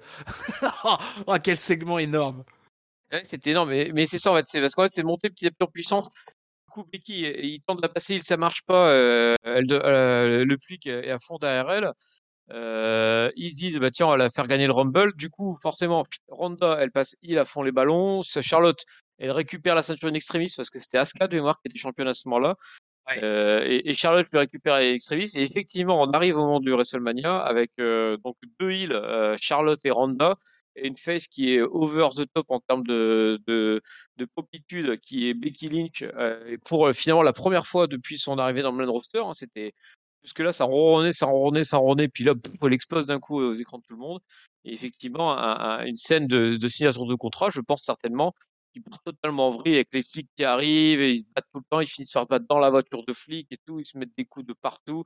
Il y a notamment un, segment moi, qui m'a fait marrer, on, a, il y a eu l'image qui avait tourné où tu voyais le, pauvre flic essayait de ramasser ses menottes ou ses clés, puis tu avais Bikini qui foutait un gros coup de pompe dedans pour l'envoyer dans le public. Et le pauvre flic était tout perdu. Et, et, les filles se sont vraiment foutus sur la, euh, sur la tronche de manière intense et jusqu'au match de WrestleMania. Et en fait, la construction de WrestleMania restera un, un des moments les plus intenses de, en termes de rivalité féminine, je trouve. Ouais, clairement, euh, un main event. Pour moi, c'était un main event réussi. Avec, euh, je chouinerais un petit peu sur le finish, qui est pas clair. Le match est moins réussi. Le match est, le match est peut-être moins réussi que la rivalité, ouais. Et euh, avec un finish, voilà, qui est pas très clean. Et mais au final, c'était quand même énorme. moi, je, j'ai toujours affirmé sur l'antenne de Catch Up que Ronda Rousey avait mis sur la carte le catch féminin mainstream. Euh, ça a été énorme, ça a été énorme. On se rend pas compte euh, de l'impact de Ronda Rousey aux États-Unis. Et euh, ce passage à la WWE a été tout simplement monstrueux. moi, j'ai beaucoup aimé ce passage de face à Hill parce qu'elle était totalement agacée IRL quoi, de, de, ce qui se passait avec le public par certains moments. j'ai des souvenirs de certaines promos où une Ronda Rousey vraiment vénère, vraiment colère, quoi. Et, et ça, c'était jouissif par moments. Et, euh, et puis euh, elle a amené euh, dans le ring. alors voilà, elle était face aux Force Women qui sont toutes des filles de, qualité entre les cordes. Mais là, Ronda Rousey, elle a amené aussi un level supplémentaire entre les cordes parce que ça, pour moi, il faut pas l'oublier. Ronda Rousey, elle a amené beaucoup de techniques de judo entre autres et, et un peu à l'image d'une China ou d'autres avant elle. Mais elle portait des hommes, elle, a, placé des, des, moves à Triple H, à Kurt Angle, à un peu tout le monde à Baron Corbin euh, donc, euh, vraiment, Ronda Rousey, pour moi, on ne mesurera jamais assez l'impact énorme qu'elle a eu sur la division féminine lors de son passage. Elle va garder donc le titre 231 jours. Elle va le perdre. Donc dans ce fameux main event de WrestleMania 35, Becky Lynch à ce moment-là va vampiriser totalement hein, euh, le, le, titre de Monday Night Raw puisqu'elle va le garder derrière, derrière pendant 400 jours. Euh, ouais, ouais, les deux titres, ouais. Euh, elle va garder le titre euh, de Raw pendant 400 jours et, et elle va garder le titre de SmackDown, je vais te dire ça, pendant... donc ça, ça se passe en avril 2019. Non, le titre de SmackDown, elle va le perdre assez vite du coup parce que par contre ça, elle va, elle va le perdre au bout de 42 jours. Donc quand même double championne pendant plus d'un mois. Becky to Belt. On peut Becky to Belts, exactement. on se transporte à Money in the Bank où Bailey devient la première Grand Slam championne de l'histoire des femmes. Donc Bailey a absolument tout gagné et elle devient également la triple crown championne en encaissant la mallette sur Charlotte Flair et devient et devenir championne de SmackDown. Donc là, c'est Bailey qui rentre dans l'histoire cette fois. Euh, on n'en a pas encore beaucoup parlé. On va s'arrêter un petit peu sur la Hug Girl. Euh, papy, à l'époque, euh, moi je me rappelle qu'à l'époque à SmackDown quand même, on était épaté hein, par le parcours de Bailey et que cette accumulation de ceintures et finalement ces titres très honorifiques de Grand Slam Champion, bah dans une carrière de catcheur ou de catcheuse, ça compte quoi. Oui, non, non, le, parcours de Bailey, je pense qu'il n'y a, rien à dire là-dessus. Euh, on, était épaté, mais d'un autre côté, on n'avait pas encore eu euh, le grand truc de Bailey, je, trouve. On, était toujours à se dire, ah, mais vous allez voir, elle n'est pas encore à son top, elle, n'est pas encore à son top, elle est pas encore, on n'a pas encore vu la grande Bailey et, on l'attendait, on l'attendait parce que on avait vu tellement de choses fantastiques à NXT qu'on se demandait quand est-ce qu'on avoir la grande Bailey et, et c'est pas encore à ce moment-là qu'on l'aura. Mais dans pas longtemps, on va la voir. Pas longtemps, on va l'avoir, ouais, exactement, parce que l'année va, se poursuivre. Euh, on va avoir dans, dans, les, premières, c'est Asuka qui va, c'est Asuka, elle en 2020 qui devient la deuxième Grand Slam champion. Et, euh, euh, et, elle va remporter le titre d'Euro, elle va gagner Money in the Bank et elle va remporter le titre d'Euro suite à la grossesse de Becky Lynch qui le laisse vacant. Alors Asuka, on n'oublie pas non plus que ça a été une vainqueur de Royal Rumble. Asuka, énorme impact aussi à la WWE. Ne pas oublier trois ans d'invincibilité à NXT, euh, partie de NXT dans le main roster et euh, dans lequel elle va quand même collectionner les titres euh, depuis qu'elle y est. elle a gagné, voilà, elle est, elle est également Triple Crown champion, notre amie japonaise. Alors, elle aura été flanquée pas mal de temps de Kerry. Euh, les japonaises euh, marchent de mieux en mieux à WWE. On a Yoshirai là qui est à NXT qui est en train de brûler d'impatience à mon avis pour monter dans le main roster. Mais Asuka, on va s'arrêter deux secondes sur elle. Mon papy, euh, Asuka quand même. Voilà une montée de NXT qu'aura fait quand même une belle impression. Ouais, et tu dis que les japonaises fonctionnent bien à WWE. Moi, j'ai vraiment envie dire qu'il y a Asuka les autres hein, pour l'instant. Euh, Yoshi, euh, pas Yoshira, du coup, je me suis envoyé. Kerry Zane, il me semble, gagne le, on en parlait tout à l'heure, le, le premier euh, classique euh, de mémoire. C'est elle qui gagne le premier. Euh, mais qui, en main roster, a été que finalement un complément d'Asuka. Euh, Asuka, par contre, qui, et Yoshira, dont on attend sur la montée un jour, peut-être, on sait pas, peut-être que si elle apprend à parler anglais, elle le montrera, on, on verra bien. Euh, mais Asuka, qui, qui effectivement a eu tout eu, qui pendant le confinement a été un peu la, la fille de confiance euh, de la WWE. Euh, côté Raw, euh, on verra qu'il y avait deux, deux, autres filles de confiance côté SmackDown, euh, qui a bien tenu la baraque, qui malheureusement aura beaucoup souffert en fait. Je, je, prends un petit peu d'avance de, de, la fin de l'année 2020 où bah il sait plus quoi lui mettre dans les pattes et donc du coup elle a petit à petit baissé, baissé, baissé, notamment des histoires avec Lana qui était fou il a pour le coup reparti côté diva. Euh, et en plus, elle, bah, c'est une catcheuse qui est un peu plus âgée que les autres, euh, qui a la quarantaine maintenant, voire plus de 40 ans, euh, et qui, bah, qui, et euh, dont le corps a, fini par lâcher un petit peu, je pense, ces, derniers temps. Et, je suis un poil déçu qu'elle n'ait pas eu euh, son la possibilité d'avoir un, run très haut face au public encore une fois que là, elle a un peu fini, enfin, elle a pas fini parce qu'elle n'est pas à la retraite ni rien, mais bon, ça fait quand même un bout de temps qu'on la voit pas et malheureusement, on la voit pas euh, bah, depuis avant que le public revienne, quoi. Donc, euh, c'est un petit peu, c'est mon seul bémol, mais par contre, elle aura effectivement beaucoup de choses, notamment côté NXT où bah, c'était Asuka l'invincible, quoi. Et elle perd son invincibilité, euh, même pas NXT, elle la perd quasiment un an plus tard euh, contre Charlotte à WrestleMania. Donc, euh, pas, pas dans un cadre neutre non plus. Hein, à l'issue d'un très joli match d'ailleurs. Exactement. Alors là, 2020, 2021. Alors écoute, moi je crois que 2021, de toute façon, on va en parler un petit peu, mais pas beaucoup parce qu'on va se garder pour les awards. Euh, mais 2020, c'est l'année Covid de toute façon. Hein, c'est l'année Thunderdome. Comme tu l'as dit, Asuka a été quand même une ring générale pendant à peu près toute cette année-là. Et il y a deux filles qui vont sortir du lot en 2020. Vraiment, euh, c'est Bailey et Sasha Banks hein, qui vont euh, vraiment. Alors là, Bailey et Sasha Banks entre les titres solo. Elles vont devenir également les premières euh, à devenir euh, détentrices des titres par équipe ainsi que des titres solo. C'est vraiment euh, l'accomplissement pour Sacha Banks et pour Bailey. En, octobre, à Hell Sacha Banks elle devient la troisième championne Grand Slam. Après Bailey en 2019 et Asuka en 2020 donc.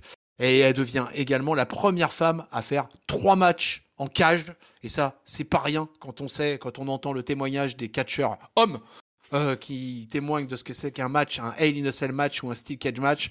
Donc là, ça rigole plus avec Sacha Banks. Donc c'est une 2020, papy, c'est une grosse, énorme année pour Bailey et Sacha Banks. Alors Becky, mais Becky et Charlotte de côté parce que Becky et Charlotte en fait, elles, elles sont tout le temps présentes, elles font partie du paysage. Alors euh, en 2020, il s'avère que euh, Becky, elle va partir à la grossesse après Money in the Bank. Euh, donc Charlotte va avoir un hiatus. Euh, pardon, Becky va avoir un hiatus. Charlotte, elle, continue ses règnes multiples. voilà, tout, avec quelques blessures au passage, mais ça continue. Mais c'est vraiment, en 2020, vraiment les deux femmes marquantes, c'est euh, avec Asuka Haro, et ben c'est Bailey et Sasha Banks. Je suis tout à fait d'accord avec toi euh, pour deux choses. Euh, D'une part, bah, on l'a pas dit, mais bon, je pense que les, les ceux qui nous écoutent le, savent. Bailey finalement a, fait son premier turn de sa carrière et a, créé un, nouveau personnage où elle tue finalement l'ancien personnage où elle avait des espèces de, de bonhommes gonflables derrière elle qu'elle a crevé pour, euh, dans le sens littéral du terme, euh, pour passer du côté obscur de la force et elle s'est totalement éclatée dans ce rôle-là, à être insupportable, à, parler tout le temps, tout le temps, tout le temps. Elle était dans les, aux commentaires, aux commentaires, dans les coulisses, euh, autour du ring, dans le ring. Et elle a, elle a commencé à enchaîner de très jolis matchs aussi avec une Sacha Banks retrouvée. Moi, ça m'a fait plaisir parce qu'en plus, c'est euh, Bailey et Sacha avaient, avaient eu beaucoup de remarques négatives en mode oui, c'est un peu des, des, divas dans le sens, bah, elles, réclament plus de choses, elles se roulent par terre. Enfin, on leur a inventé plein d'histoires pour, pour, un peu les, les rabaisser, j'ai trouvé. Et au final, bah, elles ont répondu par, par les actes dans le ring. Et elles ont été énormes durant l'année 2020. Et, effectivement, des, défis de confiance de la WWE, celles qui ont géré, elles étaient sur tous les shows en même temps. Je crois qu'elles étaient à trois shows par, trois shows par semaine, c'était partout. Et elles ont fait de, de grandes, grandes choses. Et, et Sacha, euh, euh, bah voilà, elle nous a ressorti des grands matchs de, grande qualité comme elle savait faire. Et donc, je suis très content qu'elles aient pu faire euh, une telle année. Et, et bon, pareil, hein, Bailey, bah, c'est un petit peu la, la déception de voir qu'elle se blesse juste avant l'ordre du public. Euh, mais elle, pour le coup, j'ai cru comprendre qu'elle était sur le chemin du retour. J'ai vraiment hâte de la revoir euh, entre les cordes. Sur cette euh, fin d'année 2019, sur début 2020, il, y a il, va y avoir un événement important aussi que j'ai pas signalé, mais qui est important dans la construction de cette division féminine et de cette évolution. C'est que pour la première fois au Survivor Series, il va y avoir une rivalité montée pendant quelques semaines avec les filles de NXT. Et pour la première fois mainstream, le public va découvrir, alors dans le cadre, du, dans le cadre du, encore du public est encore là d'ailleurs au moment du Survivor Series 2019, et je crois que notre patron, notre bon patron Yerem est euh, dans, les, dans les tribunes, si je me souviens bien. Et euh, les filles de NXT débarquent. Rhea Ripley, Yoshirai et compagnie, voilà, toutes les filles de cette époque-là euh, débarquent et euh, font un bel impact, ma foi, font un beau, un beau pay-per-view des Survivor Series et plusieurs de ces, filles vont être appelées dans le main roster entre 2020 et 2021. Et voilà, ça, ça nous amène à 2021. On aura eu pendant le WrestleMania 36 de 2020 Rhea Ripley qui aura vraiment eu, euh, qui va affronter Charlotte Flair pour le titre NXT.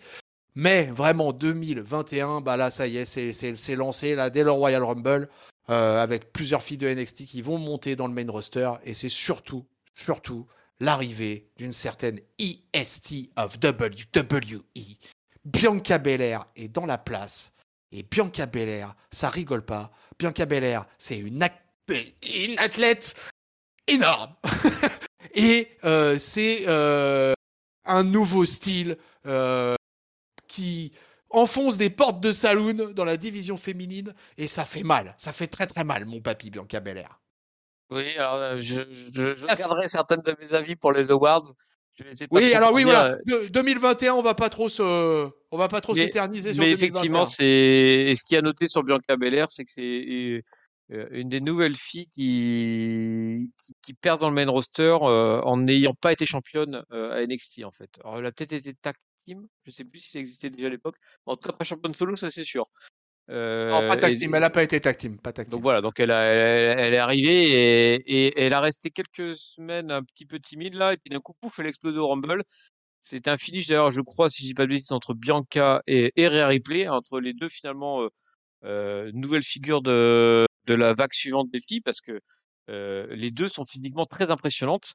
Euh, et elles se sont foutues sur la tronche sur le bord du ring. Et au final, c'est Bianca qui s'impose. Et, puis qui, du coup, bah, qui pour moi, c'est un symbole parce que derrière, ça sera elle qui fera la meilleure année 2021. Mais nous en reparlerons euh, un peu plus tard, euh, dans les semaines qui viennent. Sachant que dans la chronologie, Bailey avait quand même détenu le titre de SmackDown pendant 380 jours. Ah oui, hein, c'est vrai. Du, du, 11 octobre 2019 euh, au 25 octobre 2020, donc un règne monumental de la part de Bailey. Euh, Sacha Banks va garder le titre, euh, elle le gagne à Ellie et elle va le garder pendant 167 jours hein, quand même. avant donc ce main event de WrestleMania, mais je m'arrête là, je te propose, papy. 2021, peuple de catch-up, restez à l'écoute, ce sera pour les Awards Catch-up 2021 et là on pourra en parler. Donc on va s'arrêter là-dessus au niveau de, de tout cet historique énorme, énorme finalement, hein, des femmes depuis les années 50. Là, on est en 2021. Mon papy, maintenant, comment tu vois donc cette fameuse évolution dont on, vient de parler là depuis une bonne heure, une bonne heure et quart là? Comment tu vois, comment tu vois toute cette évolution euh, de la division féminine dans le catch mondial et à la WWE euh, tu veux dire, la, suite, tu veux dire Ouais, enfin, comment tu vois finalement ton bilan et puis, euh, et puis la suite, ouais, la suite des opérations ou ton fantasy booking Ouais, alors moi, j'ai en fait, j'ai, je me suis dit les, les, les, sujets sur lesquels elles ont acquis finalement leur respectabilité, on va dire. Euh, d'une part, euh, je pense qu'on en a déjà évoqué et je pense que vous allez beaucoup être d'accord. euh, sur certaines filles, alors pas toutes, mais sur certaines filles, le main, on va dire le main event féminin de le main event féminin catchesque et, désormais, pour moi, au niveau des, hommes. C'est-à-dire que tu n'es plus en train de te dire, je suis en train de regarder une fille, donc je vais du coup surnoter ou sur euh, dire, ah, mais c'est pas si mal pour des filles. Là, tu, mets des filles ou des gars dans un ring, tu prends le même plaisir. Et, à ce niveau-là, je trouve que c'est un grand progrès. Et, donc, je félicite les filles qui sont capables de faire ça. Alors là, on parle vraiment du, gratin finalement des filles, moi, je pense. Donc, on va dire euh, les forces humaines on va ajouter Asuka, euh, on va ajouter euh, Bianca Belair. Euh, et je sais pas trop s'il y en a plus que ça. Les autres sont un poil en dessous, mais après les autres, tu as aussi des, des, des, Naomi qui, savent bien faire le travail, des Alexa Bliss, euh, Shayna Baszler, on l'a moins vu dans le main roster, mais on sait qu'elle devrait être capable. voilà, donc on, sait qu'on a des, des, filles qui ont des capacités. Euh, en termes de stipulation, si on a maintenant il n'y a plus de stipulations qui sont fermées, voilà, que ce soit filles garçons, on n'est pas en train de tircer les filles, donc elles pourront pas faire de trucs dangereux. Non, ils font pareil, il n'y a pas de problème là-dessus. Euh, au niveau de la place dans les dans les dans les shows, elles ont acquis. quand tu as un main event féminin, tu te poses plus de questions. Que ce soit dans un weekly, que ce soit dans un pay-per-view le plus grand, tout ça, on s'en moque. Là, on a eu un, Sacha euh, Bianca en main event de WrestleMania nuit 1, alors qu'on a eu un Drew McIntyre, Bobby Lashley en opener de WrestleMania et ben ça choquait pas du tout. Moi, en tout cas, c'était, il n'y avait pas de problème là-dessus. Moi, j'ai totalement adhéré à, ce choix-là. que dire de plus? Euh, Bah voilà. Donc à ce niveau-là, moi, je trouve qu'on est plutôt bien gâté. mes petits bémols, bah, comme je disais, je, je trouve qu'il faut pas pas vouloir faire forcer les choses en fait. Parfois, moi, le, le, Royal Rumble, je disais, on en parlait tout à l'heure, les, les 30 filles c'est pas que pour le premier. Hein. Moi, je trouve que même actuellement, t'as pas 30 filles capables de faire un Royal Rumble. Là, c'est au celui qui va arriver là dans, dans un mois. Euh, bah, fais les comptes. Euh, tu trouveras pas 30 filles en fait. Et tu je suis même pas sûr que tu en trouveras 20. Euh, et donc là, pour moi, c'est un souci. Il faudrait peut-être un peu réduire pour essayer d'améliorer la qualité. J'ai un petit souci aussi avec le fait qu'il y a très peu de storyline avec les filles finalement. Euh, c'est beaucoup de bah des trucs basiques. alors ça fait plaisir parce qu'on n'est plus à des histoires de je te tire les cheveux qu'on avait avant ou, des histoires de je drague le même copain que toi et gna gna gna gna gna Euh, mais par contre, t'as pas vraiment d'histoire qui se raconte quoi. C'est juste bah, moi vouloir ton titre, toi être méchant, toi être gentil et moi taper sur toi et puis voilà quoi. Alors il n'y a pas non plus énormément de storyline côté masculin en ce moment à la WWE, ça pêche un peu hein, d'ailleurs. si les, les, les comment s'appelle là? Les, les, rédacteurs là nous écoutent qui, qui en la grade les bookers voilà. Il faut nous, faudrait nous raconter un peu plus d'histoire mais là tu vois par l'histoire de la bloodline euh, que tu as euh, côté euh, gars et eh ben t'as jamais eu l'once d'une histoire pareille sur sur les filles quoi. Les filles qui sont championnes ben, elles n'utilisent pas de leur pouvoir de championne pour boucler des matchs pour influencer l'autorité tout ça. Elles, elles, sont assez soumises en fait finalement les filles championnes et je trouve ça dommage. Moi j'aimerais bien avoir des, une championne ou Charlotte une béquille ou n'importe laquelle, ils disent moi je suis la championne, hop, euh, les autres filles, bah, vous poussez pour moi, euh, le, le, le, le, general manager, l'autorité, eh ben tu, tu dois me baiser les pieds parce que de toute façon si je suis pas là, ton show il est pourri, donc tu vas te plier à mes décisions. Voilà, j'aimerais bien qu'elles prennent, euh, qu'elles s'imposent encore un peu plus leur personnalité dans, dans, dans, les rosters. Et, donc voilà, donc moi ça serait mes quelques axes de progrès en fait viser un peu plus de qualitatif et leur donner plus de segments où elles imposent leur personnalité en fait. Maintenant niveau catch que j'ai plus rien à reprocher. Euh, maintenant j'aimerais bien qu'elles aient des storylines vraiment mener des storylines, voilà, des trucs où tu où tu, inventes des trucs, où tu, racontes des rebondissements, voilà, des bah, comme pour les gars en fait. Hein, et, ça je, pense que ça manque encore un peu. Et si je devais dire un dernier point, euh, je pense que ça manque parfois un peu de temps d'antenne aussi pour les filles. Je pense que sur un monde et l'intro, tu devrais au moins avoir une heure. De catch qui soit, enfin de catch, de, temps d'antenne totalement féminin en fait. Euh, et je dis une heure parce que c'est justement parce que je suis conscient que les tailles des rosters ne permettent pas de faire 50% euh, de temps en termes d'antenne. Euh, donc une heure sur trois pour moi ça serait quand même un minimum. Il faudrait que Rose soit capable de nous le sortir, surtout qu'en plus voilà ils ont trois heures donc ils ont le temps de raconter des histoires. Donc faites un petit effort messieurs dames de la WWE. Écoutez, le papy, reconnaissez-le. voilà. Ah bah écoute, succinctement, euh, mon bilan là, de, de, tout ça, et puis euh, peut-être un petit fantasy booking. en tout cas, au niveau du bilan, moi, écoute, depuis le temps que je suis le catch américain, voilà, depuis 85, je, moi, je vois avec plaisir l'évolution du catch féminin. Ça a mis du temps, ça a été long, ça a été difficile. Il y, y, aura eu des phases horribles. Euh, par exemple, voilà, le catch féminin, on a parlé de WrestleMania 1 euh, au tout début euh, de, ce comptoir du catch. Le match en lui-même, j'en ai pas gardé un souvenir impérissable, mais le catch à l'époque en général féminin, c'était toujours une catastrophe. Les personnages catchesques en fait féminins qui étaient intéressants à la WWE dans les 80, début des années 90, c'était plutôt les femmes qui étaient manageuses, les femmes fortes comme Sherry Martel, Miss Elizabeth, voilà, c'était ça, c'était les femmes qui étaient qui étaient fortes. Et, et c'était même compliqué d'avoir ne serait-ce qu'une intervieweuse parce qu'il n'y avait pas de femme intervieweuse à ce moment-là. C'était Jean euh, Okerlund, euh, Mean Jean. C'était, euh, même le Macho Man qui a été beaucoup commentaire, aux commentaires. bref, il n'y avait pas de femmes dans cet environnement-là. Donc après, les années 90 sont arrivées, l'attitude est rare, mais moi, l'attitude est rare, à ce moment-là, je regardais la WCW. Et moi, je connaissais surtout Alundra Blaze. Et, euh, Alundra Blaze, du coup, euh, m'apparaissait déjà comme un nouveau prototype de catcheuse, tu vois. Et, on était dans les fins des années 90 là. Donc du coup, je me dis ah, c'est en train de changer, c'est en train de changer. Et puis quand ça bascule sur la WWE en 2000-2001, euh, bah je me rends compte que bah alors là, bah là, c'est terminé quoi. Là, on est dans le catfight, euh, on est dans des nanas en jartel, en petite nuisette. Enfin, on n'est plus dans le sport, il n'y a plus de, wrestling, euh, on n'est que dans l'entertainment et on n'est que dans la femme en tant qu'objet sexué et qui n'a plus d'intérêt, d'intérêt en termes de compétition. Et alors là, je me désintéresse, mais alors complètement, complètement à la division féminine. C'est Trish Stratus qui va me faire euh, relever un sourcil, euh, mais c'est très compliqué. donc, moi, je vois à ce moment-là, au début, au milieu des années 2000, tu vois, euh, oh là là, oh là là, la division féminine, quel cata. Quand arrive après la télé-réalité, les Total Diva et tout ça, je me dis, bah, c'est terminé, quoi. C'est pas pour moi, quoi. Le, catch féminin, c'est pas pour moi. Et puis, effectivement, bah, et, je crois que si tu veux le truc où je me suis dit, là, ça y est, c'est fini, c'est en 2015, justement, c'est avant la fameuse promo de Stéphanie McMahon.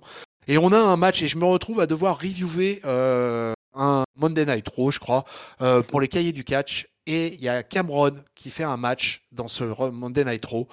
Et oh euh, elle passe, elle fait un tombé sur une nana qui est sur le ventre.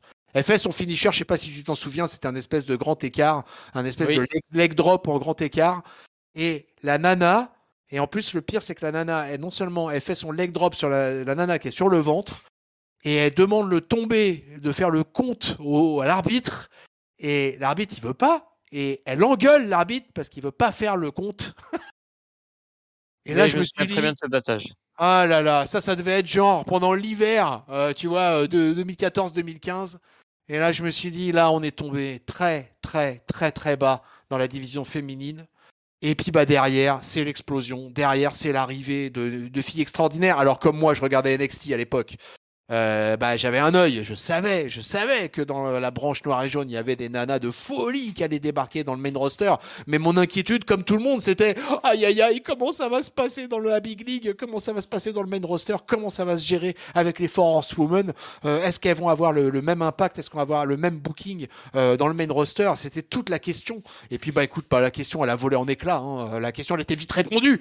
Euh, les Force Women, elles ont eu un impact énorme. Et à ça, tu rajoutes Asuka, à ça, tu rajoutes Ronda Rousey, qui pour moi est pour moi le truc fondamental en 2019 là, et même son arrivée deux ans auparavant à WrestleMania euh, annonce, était annonciateur de ce qui allait se passer dans la division féminine.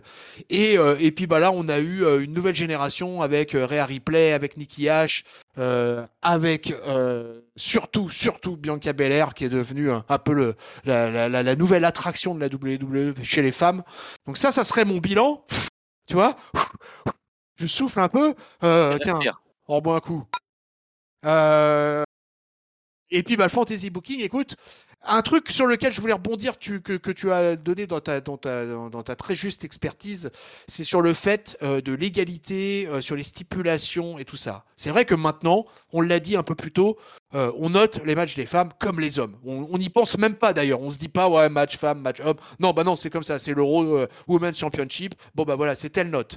et ensuite, il y a de l'équité à travers les stipulations en elles-mêmes. C'est-à-dire, elles vont faire des matchs en cage, elles vont faire des matchs de, des Iron Woman, elles vont faire voilà tout un tas de choses, des ladder match, des Money in the Bank match. Bref, elles vont participer. Il y a eu des TLC, je crois, Charlotte et euh, Charlotte et Becky qui avaient fait un TLC match euh, ou TLC match avec Asuka, je crois, c'était un triple menace ça, et, que Asuka, et Asuka avait gagné, avait gagné ce match, un super match. C'était un, TLC ça. Et euh, ça avait été un super match, ça. Bah, elle et, prend le titre avec qui, je crois d'ailleurs. Voilà. Et à partir de 2015, franchement, à partir de, enfin, du, du milieu de l'année 2015, euh, les filles, le, moi j'avais beaucoup apprécié Evolution, le pay-per-view.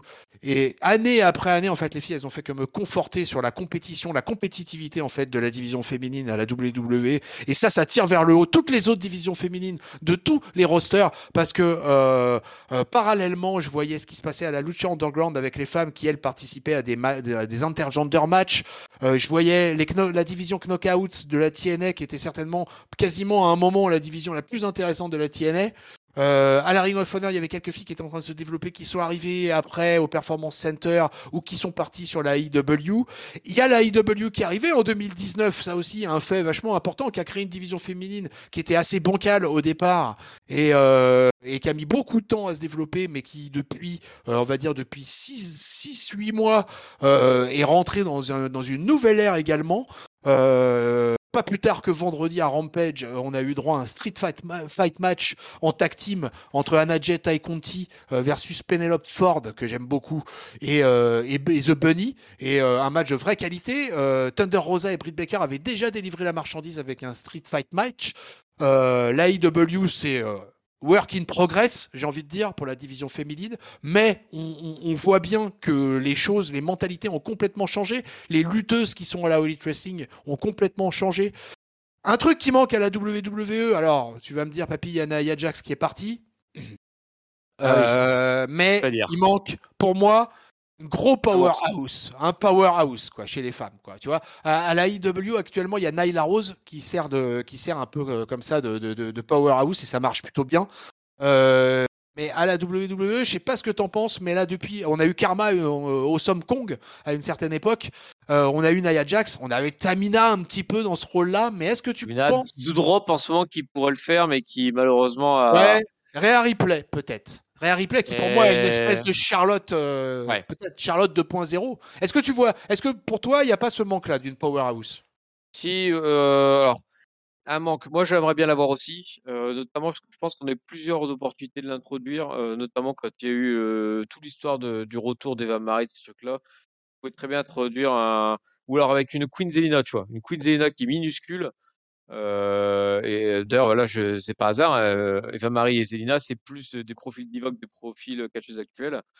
Euh, et, donc, du coup, moi, je pense qu'on euh, que, que, que, une, une forceuse, un peu à la, bah, un peu à la Homos, tu vois, finalement, actuellement, si je prends un exemple très récent, ça ferait pas de mal. Et je pense que euh, ouais, euh, Réa Ripley, alors le problème c'est qu'elle est un peu trop installée. Bah, moi je vois Raquel Gonzalez qui, pourrait, euh, qui a vraiment un physique différent et qui pourrait faire du mal dans le bon sens du terme dans le roster. mais effectivement, j'aimerais bien avoir une aussi une, voilà, moi je, je suis pour aussi, bah, de sens à ce qu'on dit, quand on regarde les gars, on aime bien aussi les, les, les matchs de grosses barbaques. Et ben voilà, moi quelqu'un, bah, les grosses barbaques, on en a quelques-unes avec, alors euh, euh, Charlotte, euh, Bianca sont aussi des, des, des, des, forces de la nature. On le voit notamment Bianca qui a encore récemment balancé son finisher sur do drop. Bah, si pouvoir encore avoir en plus une petite Raquel et puis que Rhea se sortait un peu les doigts et, quitter Nikki et Sage, on pourrait avoir des trucs très intéressants à haut, haut niveau quoi. Ouais, ça c'est un peu notre fantasy booking et tout ça. Je, je, suis à peu près en fait raccord avec toi sur à peu près, à peu près tout. Moi aussi, j'aimerais voir une Rhea Replay plus haut dans la carte au niveau du main event. Il y a beaucoup de filles que j'attends à NXT à l'heure actuelle parce que moi j'ai toujours trouvé le, on en a pas peu parlé finalement mais on en aurait pour des heures mais le, le, le roster de NXT chez les filles est depuis des années hyper intéressant.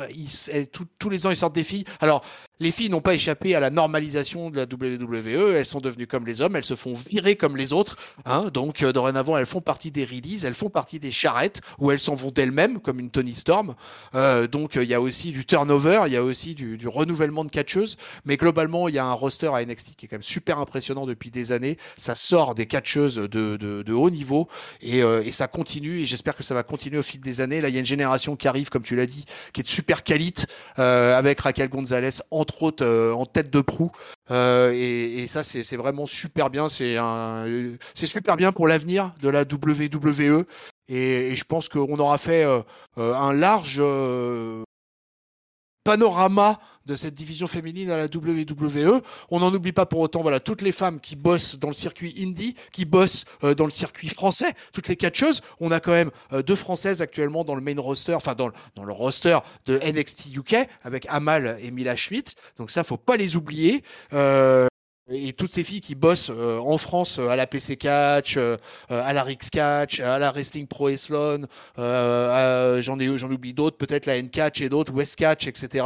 Donc toutes ces workeuses qui sont là et qui taffent, et eh ben je pense qu'avec la WWE et avec ces locomotives que sont les Four Horsewomen, que sont Ronda Rousey et compagnie, et eh ben ça donne une super vitrine au catch féminin. Et j'ai été ravi, mon papy, de pouvoir échanger avec toi là-dessus et qu'on donne notre point de vue à, notre, à nos auditrices, j'espère. J'espère qu'on aura des femmes euh, parmi, euh, parmi nos auditrices et puis que les auditeurs euh, pourront rebondir et nous laisser des coms sur ce comptoir du catch consacré à l'évolution des femmes, mon papy. fait. Bah, je te remercie de m'avoir été dans, cette émission. moi aussi, ça me faisait plaisir de, parler de ça, notamment parce que je trouve effectivement que euh, qui, y avait beaucoup de choses à dire sur ce catch féminin. Euh, voilà, on a, je crois qu'on a peut-être deux heures d'émission ou pas loin, et puis bah, on n'a pas encore fait le tour, loin de là. Euh, petite réflexion, tu fais bien de saluer les, les, tout, le, tout le indépendant et les catcheuses actuellement qui nous écoutent nombreuses, j'espère. Euh, et, auquel, alors bien sûr, on a fait notre discussion de notre point de vue à nous. On, ne sait pas forcément tout, bah, on n'a pas la connaissance de tous les catch, catcheuses qui existent dans le monde. Et, juste une petite chose, à, si je pouvais juste rajouter un petit truc par rapport à ce qu'on ce qu'on a pu dire. Euh, quand on a parlé de, du fait qu'il n'y ait pas de catch féminin euh, avant que les Women Revolution arrive à la WWE, c'est bien entendu, il n'y a pas de catch féminin euh, mainstream 100 ans.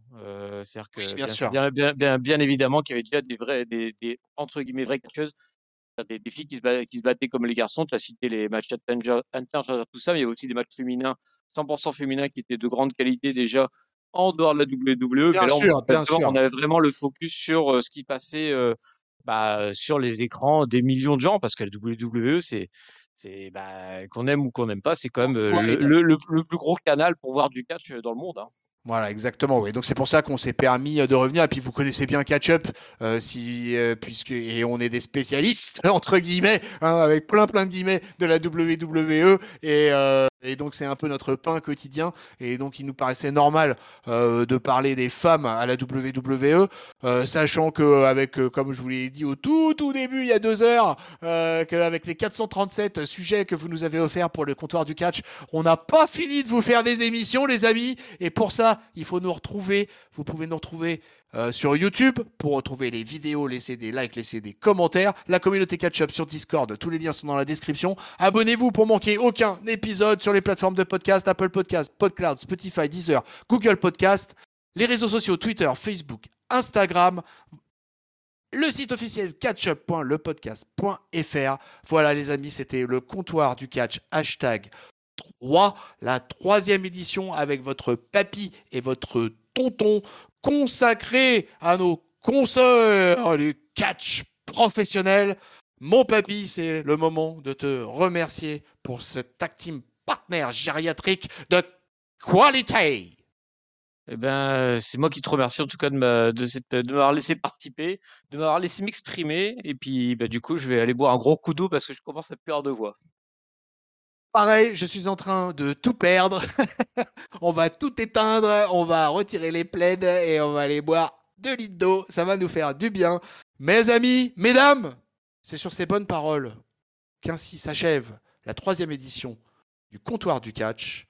On vous fait des bisous, on vous souhaite une bonne semaine pleine de catch. On vous fait les cordes à linge plein la face. Salut papy Salut tonton, salut à tous et salut à toutes surtout. Et salut, peuple de catcheurs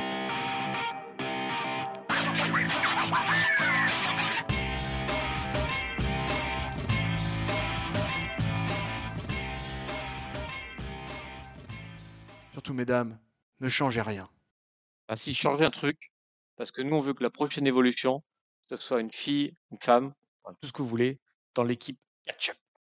Ah ouais, c'est ça. Ça, c'est la clé. C'est le dernier truc qui manque dans l'équipe. C'est une voix féminine. Appel à candidature est lancé.